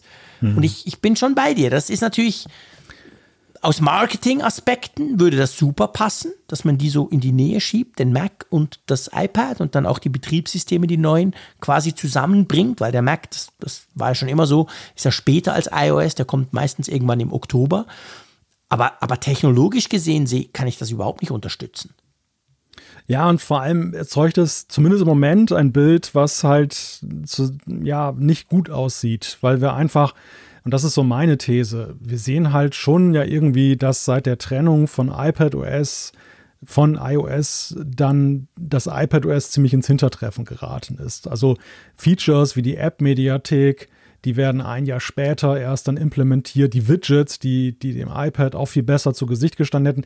Also diese Trennung von iPadOS, von iOS war ja damals eigentlich eher so ein Hoffnungsschimmer. Wir haben gedacht, ja, okay, viel mehr Freiheiten für die, für die, die Entwicklung. Sachen auf dem iPad machen. Ja, und stattdessen haben wir und stattdessen haben wir gesehen, nein, die sag ich mal, dieser Automatismus, dass das, was du in iOS kriegst, mhm. auch dann auf dem iPad ist, der wurde ausgehebelt. Ja, der ist plötzlich weg. Genau. Zu, un, zu Ungunsten des iPads, was jetzt immer ein Jahr länger warten musste auf die mhm. ganzen oder bei vielen Sachen. Ja, jetzt ja auch wieder. Ich meine, klar, alle reden ja. über Stage Manager, aber der geile Lockscreen zum Beispiel, den kriegst du nicht. Also auch jetzt fehlen Features, die dann wahrscheinlich Apple nächstes Jahr als, hey, wir haben es erfunden, guck mal, wie geil das iPad jetzt aussieht, ja. ähm, dann bringen wir es. Und da musst du ein Jahr drauf warten. Ja, zumal sie noch ganz verschämt jetzt die Schriftart auch ändern beim iPad. Also in iPad, iPadOS 16 hast du eine Schriftart, die, die ähnelt dem neuen mhm. Sperrbildschirm vom iPhone, aber das war's dann halt. Du kannst dann nichts einstellen. Du kannst trotzdem nicht, genau. Du kannst nicht die Focus-Modes verknüpfen mit den Wallpapers, du hast nicht die Widgets, du hast gar nichts. Und das, ja. und da, auch das ist ja völlig unerklärlich, weil auch da hätte es sich ja wirklich angeboten, das jetzt dann zeitgleich einzuführen. Also, ja. das ist halt so ein Gefühl, was da existiert, mhm. das, wie, wie ich finde, auch begründet ist. Und dann kommt die Nachricht, naja, und jetzt erscheint es nicht mal mehr parallel, sondern einen ja. Monat später. Was kein Beinbruch ist, ich meine, es sind vier Wochen, davon werden wir nicht umkommen, aber trotzdem, die Psychologie ist dieser, dieser naja. ganzen Sache. Naja. Das kann natürlich alles entkräftet werden, wenn dann plötzlich herauskommt, sie warten deshalb ab, weil sie vielleicht noch was Positives im Gepäck haben. Sei es, dass sie nochmal nachgebessert haben, dass Stage Manager doch bei älteren, teilweise älteren Geräten dabei ist, was ich nicht glaube. Nein, auf keinen Fall.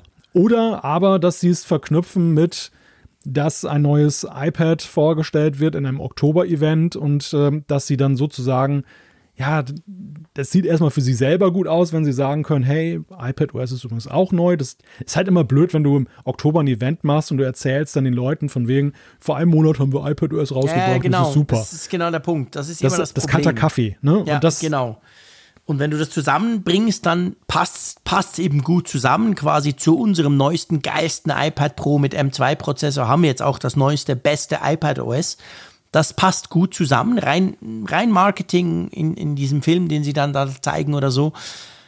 Aber ähm, ja, ich, weißt du, ich glaube auch nicht, dass das iPad Pro mit dem M2, das wir erwarten, neben der Steckergeschichte, die wir gerade diskutiert hatten, ich glaube auch nicht, dass das irgendein Feature drin hat, dass das iPad OS auch drin hat, das wir aber noch nicht wissen dürfen, dass wir auch nicht wissen dürfen, wenn es rauskäme, schon im September. Hm. Das, das wäre ja auch eine Möglichkeit, weißt du?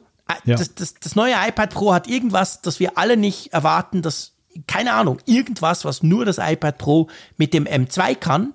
Und das läuft natürlich, wird auch nur verkauft mit iPad OS 16, da muss es ja dort drin sein. Aber ja, pff, glaube ich nicht so richtig dran. Ja, das, und das ist der zweite Punkt meiner These, dass halt die, die iPad-Fangemeinde ist halt nach wie vor immer noch so positiv gestimmt, dass sie immer irgendetwas Gutes darin sieht, wenn etwas später kommt. Und ähm, Gutes erwartet, aber dass, dass ja. sie vielleicht einfach in der Prioritätenliste nicht oben anstehen mhm. mit ihren, ja, zugegebenermaßen recht teuren Geräten, ja. das, äh, das kommt vielen noch nicht in den Sinn. Und das ja, könnte das natürlich. Stimmt. Irgendwann könnte die Stimmung da auch so kippen. Ich meine, wir haben es ja beim Mac erlebt.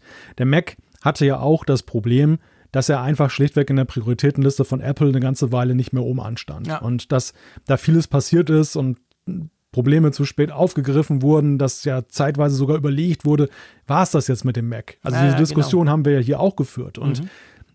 Dann hat sich es plötzlich wieder geändert, weil die Leute saurer wurden, weil Apple mhm. gesehen hat, hey, unser Flaggschiff, unser, unser, unsere Keimzelle, äh, scheint jetzt so in einen Verruf zu geraten. Und mhm. ich meine, das hat Positives bewirkt. Beim iPad habe ich manchmal so das Gefühl, es, es läuft fast auf so eine ähnliche Richtung hinaus im Moment. Als wenn so ein bisschen da das da nicht so ganz wichtig ist bei Apple und irgendwie läuft es ja auch sowieso ganz gut.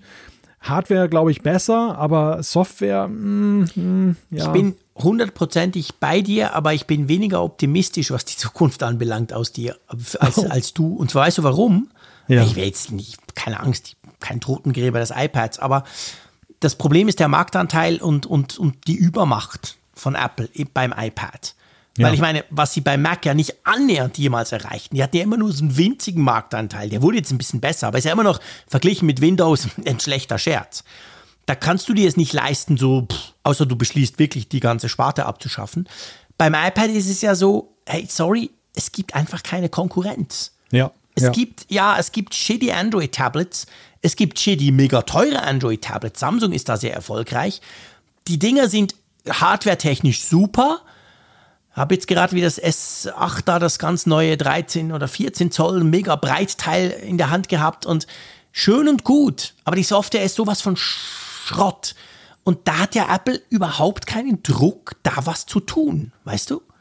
Das also außer die, die, die, Nutzer wie der Zeier, ja. die sagen, hey, macht jetzt das endlich zum Mac und so, haben ja die überhaupt keinen Druck. Die können das, die können da so ein bisschen was einbauen, die können sich leisten, die coolen Features noch ein Jahr auf die lange Bank zu schieben, weil es gibt ja da draußen nichts Besseres, nach wie vor nicht. Sehr gutes Argument, denn ich denke, dass das ist das gibt tatsächlich den Ausschlag eben auch, weil sie, dass sie beim, beim iPhone eben mehr Druck haben. Weil dort genau, ist es eben genau. durch Android so, dass sie wir sehen es ja auch, es ist ja ein Ping-Pong-Spiel. Funktionen, ja, genau. die, beim, die bei Android eingeführt werden, werden immer bei, bei iOS eingeführt, umgekehrt läuft es auch. Und da müssen sie letzten Endes dann eben sehen, dass sie da, da können sie nicht warten, das, das muss passieren. Wohingegen beim iPad, ja, sie haben tatsächlich den Luxus, sie können sich Zeit lassen. Ist irgendwie ätzend aus Sicht des iPad-Nutzers, aber ist leider eben eine Realität, weil, die, ja. weil der Wettbewerb einfach zu genau. schwach ist. Ja, ja, ganz genau. Das ist genau der Punkt. Yo, ähm, dann lass uns zu unserem. Äh, du, wir sind schon, wir, wir quasi ja, viel wir, länger als gedacht. Wir reden heute viel, das stimmt. Ja, wir reden heute viel. Ich überlebe gerade, ob das wir das ein oder andere Thema noch verschieben wollen. Ach komm, wir gehen jetzt schnell durch. Ja, komm, wir gehen da einfach mal durch. Alles gut. Das nächste Thema, da geht es um ein Update auch. Wir sprechen viel über Software, wunderbar. Und zwar über ein, was war es, ein halbes Gigabyte groß für ja. das Studio-Display. Ist auch geil. Ein Monitor, der ein halbes Gigabyte großes Update bekommt, zeigt, dass da eigentlich ein iPhone drin steckt, oder? Da freut sich der Tech-Tobi. Ja, da freue ich mich aber auch. Ja, stimmt, der Arme, genau, der muss das runterladen. Ich freue mich, weil ich es einfach lustig finde und er denkt wieder, oh shit, drei Tage runterladen. drei Tage kein Netflix. Genau, drei Tage offline, alle anderen. Tja, so ist das halt, wenn der Pampa wohnt. Aber auf ja. jeden Fall, ähm, es gibt ein Update fürs Studio-Display und was macht denn dieses liebe Update? Ja, das behebt ein Problem, was einige Nutzer ziemlich negativ betroffen hat, dass nämlich, dass es zu, zu Störung kam, dass der Ton entweder abgehakt war, dass er ausging, dass er zu schnell war, verzerrt und so weiter. Alle möglichen Spielarten. Dann hatten einige schon befürchtet, dass die Lautsprecher kaputt sind. Ist zum Glück nicht so. Es ist letztendlich so, dass in der Software ein Problem war. Mir ist es auch mhm. einmal passiert. Also im besten Falle konnte man es einfach dadurch lösen, dass man den Stecker vom Studio-Display gezogen hat. Du weißt, das Ding hat ja keinen Ausschalter. Ja, genau. Neustart ist super, super, super blöd bei dem Teil. und, und hat den Stecker dann wieder reingemacht nach 10 ja. Sekunden und dann ist das, ja. hat das halt gebootet. Übrigens, das Booten geht ja sehr schnell bei dem Ding. Das Mega muss man schnell. ja sagen. Ja, absolut. Also es merkst es eigentlich fast gar da kommt nicht. kein Apfellogo und so. Das ist nicht wie, wie, wie ein Mac, der hochstartet, ja. Also mein Samsung-Display, was ich hier als Zweitbildschirm habe, das, das hat kein Betriebssystem und braucht trotzdem noch länger als das, das Studio-Display. Aber das muss sich so schnell, so, das muss, das dauert so lange, dass es sich versteckt vor dir, dass in der Zeit das Studio-Display schon oben ist, genau. Das kann sein. Naja, auf jeden Fall, das hat einige geärgert und mhm. bei vielen, wie bei mir, hat es dann nach einem Reboot wieder funktioniert und danach ist es auch hier nicht wieder aufgetaucht. Ja. Andere hatten es aber ständig und haben es auch nicht so wirklich weggekriegt. Bra. Und und jetzt ist halt dieses ersehnte Firmware-Update da, dass man ja über dann macOS in den Einstellungen unter Updates findet. Mhm. Ja, eingespielt und äh, ich, ich, kann ja nichts berichten, weil es ist ja hier nicht wieder aufgetaucht, das Problem. genau. Ja, okay, nee, aber es ist ja wichtig. Also es zeigt sich ja letztendlich, Apple arbeitet dran, Apple ähm, löst da Fehler, die ja immer noch drin sind.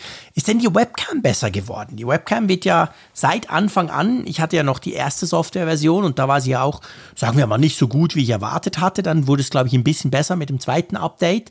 Das habe ich dann noch knapp mitgenommen. Danach musste ich ihn zurückschicken. Ähm, hat sich da was verändert dran?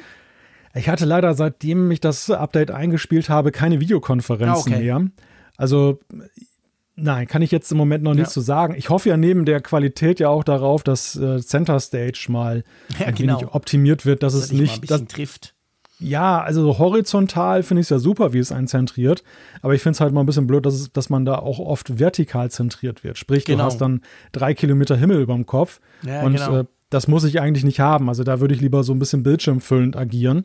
Mhm. Und äh, da hoffe ich ja immer auch noch, dass das, weil es ist ein Software-Feature, dass da eben nachgebessert wird. Mhm. Ja, genau. Aber gucken wir uns an. Aber sag mal, im Moment ist es ja nach wie vor super schwierig, wieder so ein Teil zu bestellen, oder? Ich habe den Eindruck, es ist eher wieder schlechter geworden. Ja, es absolut. War, es, es war zwischenzeitlich ja so, dass irgendwie die Lieferzeiten, die angezeigt wurden im Web, dass die besser Genau, sind. das haben wir ja mal, wir haben es ja sogar mal durchgespielt hier im Apfelfunk. Wir haben mal die, ja. die wichtigsten Geräte und auch das Studio-Display ja gecheckt. So ein Live-Check auf der Apple-Website und haben dann festgestellt, wow, es wurde viel, viel besser. Das meiste hat man innerhalb von zwei bis vier Wochen bekommen. Aber jetzt zum Beispiel am Studio-Display sieht es wieder ganz anders aus. Ja, und es ist auch so, dass diejenigen, also ich muss ja gestehen, ich habe ja eins bestellt. Ich ah, bin ja tatsächlich durch das Testgerät bin ich auf den Geschmack gekommen und ich möchte gerne ah, weiterhin ein Studio-Display dann auch nach dem Test dann einsetzen können mhm. und habe hab dann tief in die Tasche gegriffen und habe das bestellt. Mhm. Nun war es so, dass ursprünglich die Rede davon war, dass, also wann habe ich das denn bestellt? Im Juni oder wann schon? Mhm. Und dann war die Rede davon, dass es im August, also jetzt, dann kommen mhm. soll. Und jetzt ist dann tatsächlich eine Korrektur gekommen. Aktuell ist die Rede davon, dass es irgendwie 16. bis 30. September wird. Wow, okay. Das heißt, und das, und das ist, das finde ich, ist ja auch nochmal ein anderes Kaliber, als wenn du jetzt neu bestellst und dann ändert sich die Lieferzeit. Dass für die, die noch in der Pipeline sind, sich das noch weiter nach hinten dann äh, verrückt.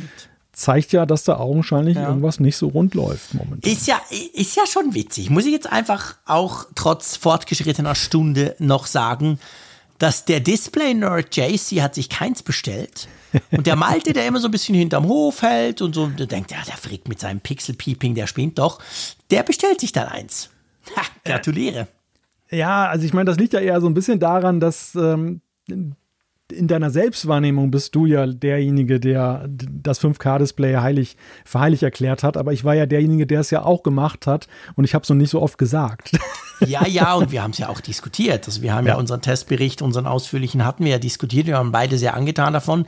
Nee, bei mir ist tatsächlich ganz einfach das Problem. Ich bin erstaunlich happy mit den zwei Screens, die ich im Moment habe. Das ist mhm. mehr wirklich, also bei mir ist tatsächlich der Druck weniger groß, als ich selber erwartet hätte. Ich habe dieses alte Samsung 34 Zoll Curve Display, das halt 100 Hertz hat und eigentlich immer noch mega gut funktioniert.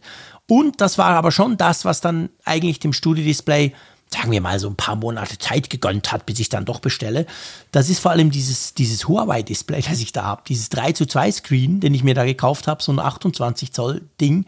Der ist unglaublich gut, der ist unglaublich hell und der ist spannend, weil er mit 3 zu 2 einfach deutlich mehr Tiefe hat als Breite. Also hm. nicht mehr, aber im Verhältnis halt als andere Bildschirme. Und das ist zum Arbeiten super praktisch, weil man ja meistens von oben nach unten Dinge tut, außer man macht Videoschnitt und so.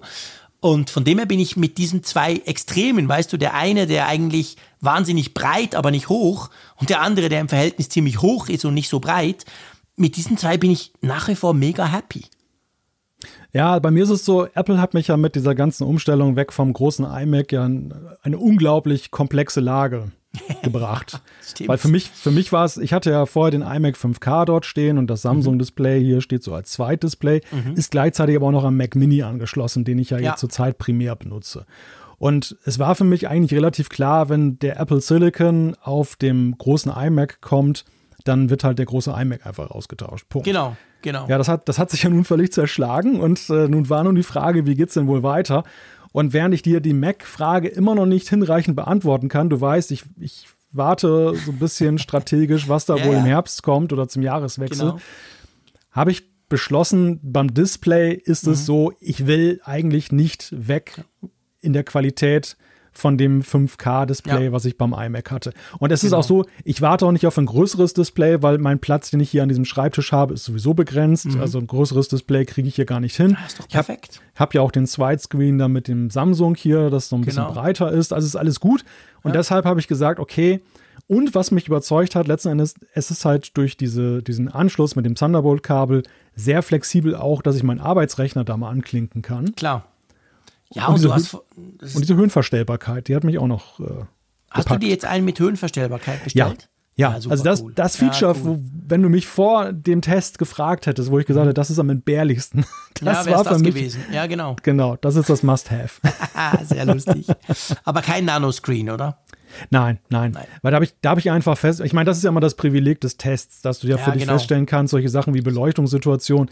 Ich habe einfach festgestellt, das, was ein Nanoscreen sinnvoll machen würde und den Kompromiss bei der Schärfe ein eingehen lässt, habe ich hier nicht. Ich habe keine Blendung. Ja, geht mir genau gleich. Also mich stört das nicht, die wenige, die ich habe. Ich will lieber die Schärfe dann haben. Also ich würde wahrscheinlich genau das gleiche bestellen. Ist ja witzig. Also ich meine, du hast jetzt dein Bildschirm-Setup quasi durchgezogen, wenn er dann mal kommt. Und ich habe mich ja dafür entschieden, da den Mac eben auszutauschen und habe jetzt diesen, diesen cool, dieses coole MacBook Pro. Also von dem her haben wir ja beide auch ähm, irgendwas mit dem neuen gemacht, nur ein bisschen andersrum. Yo, ähm, du, aber nicht nur das Mac, also das Studio-Display ist im Moment schwer lieferbar, sondern auch so kleine günstige Dinge wie die neuen Apple-Netzteile.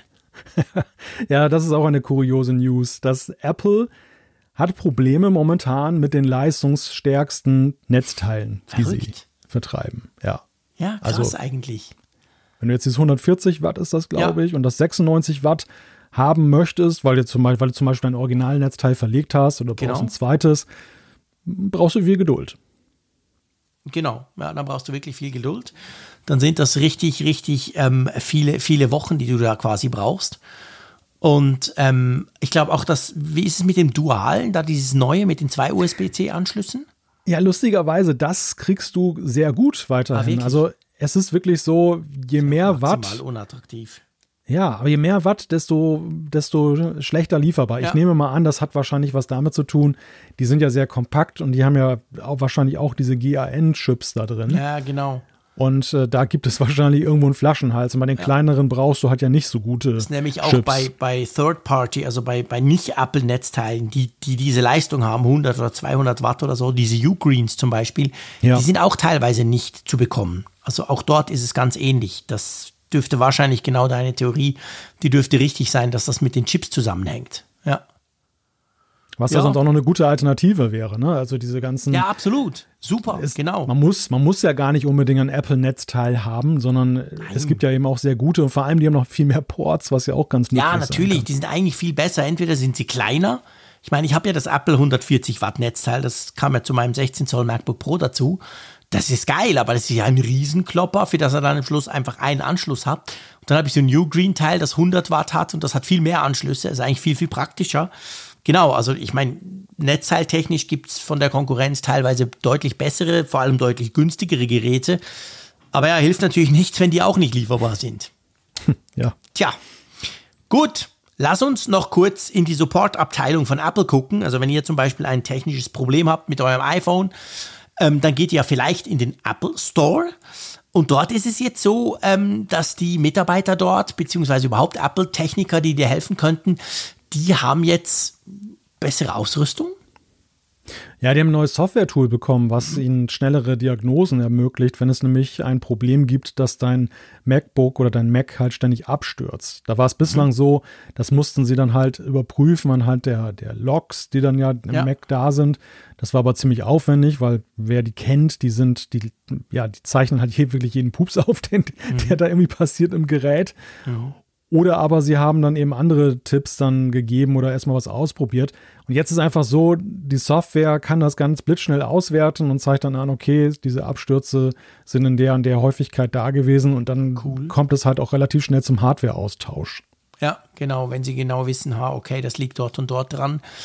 Äh, generell muss man ja sagen, dass eigentlich dieses, wie nennt sich das Service Toolkit, oder? Das Apple ja da einsetzt. Das, das, das muss ja eine, eine regelrechte Wunderwaffe sein. Also da kann man zum Beispiel, die können auch, habe ich gelesen, die können die Firmware der AirPods manuell updaten das, was sich die Nutzer oder zumindest die Geeks ja schon lange wünschen würden, dass man da was machen kann, aber das kann man ja nicht. Man muss ja warten, dass das iPhone und die AirPods irgendwann im richtigen State sind und im richtigen, in der richtigen Lust und im Mut und dass der Mond richtig steht, damit das Update vielleicht mal passiert.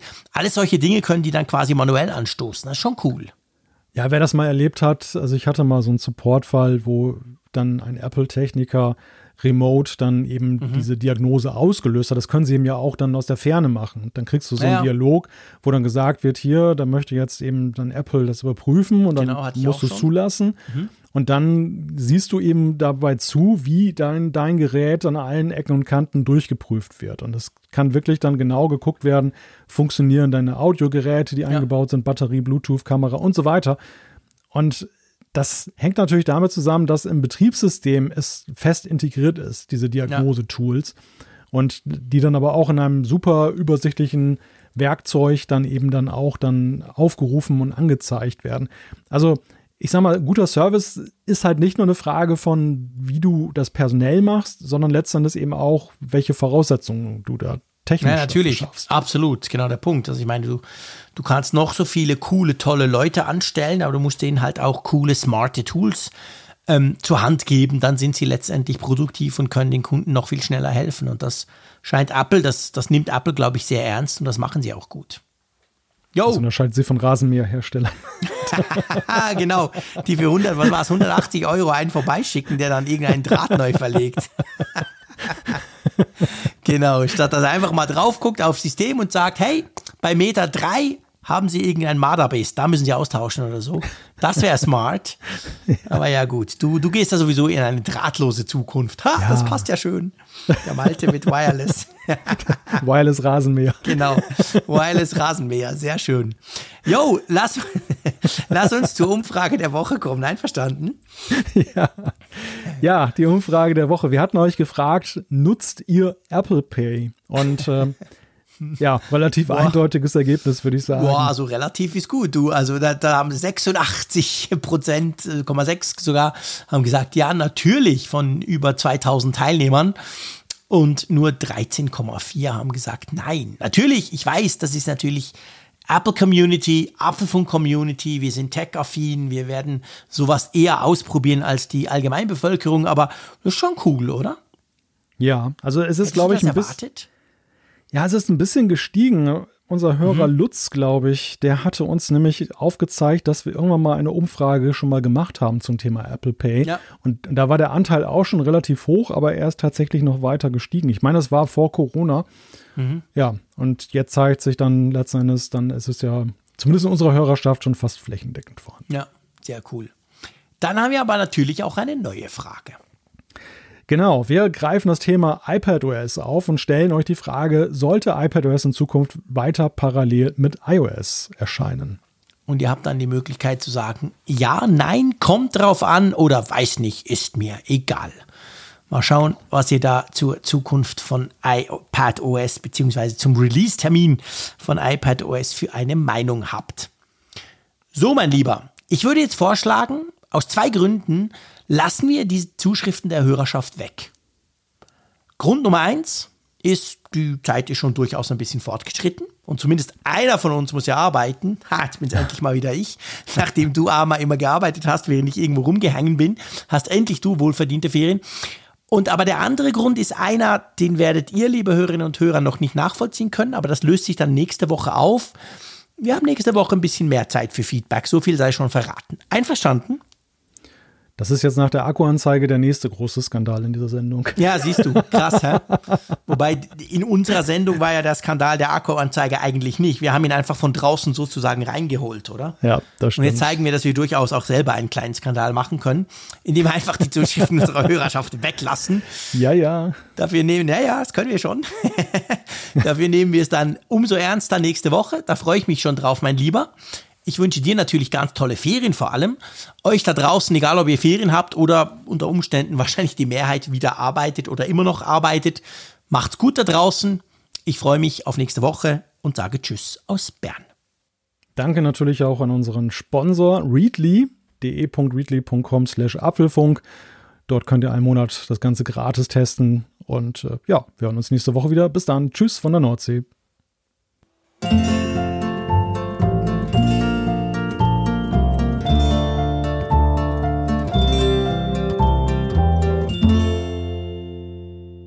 Auf Empfang mit Funkgerät, der App zum Apfelfunk.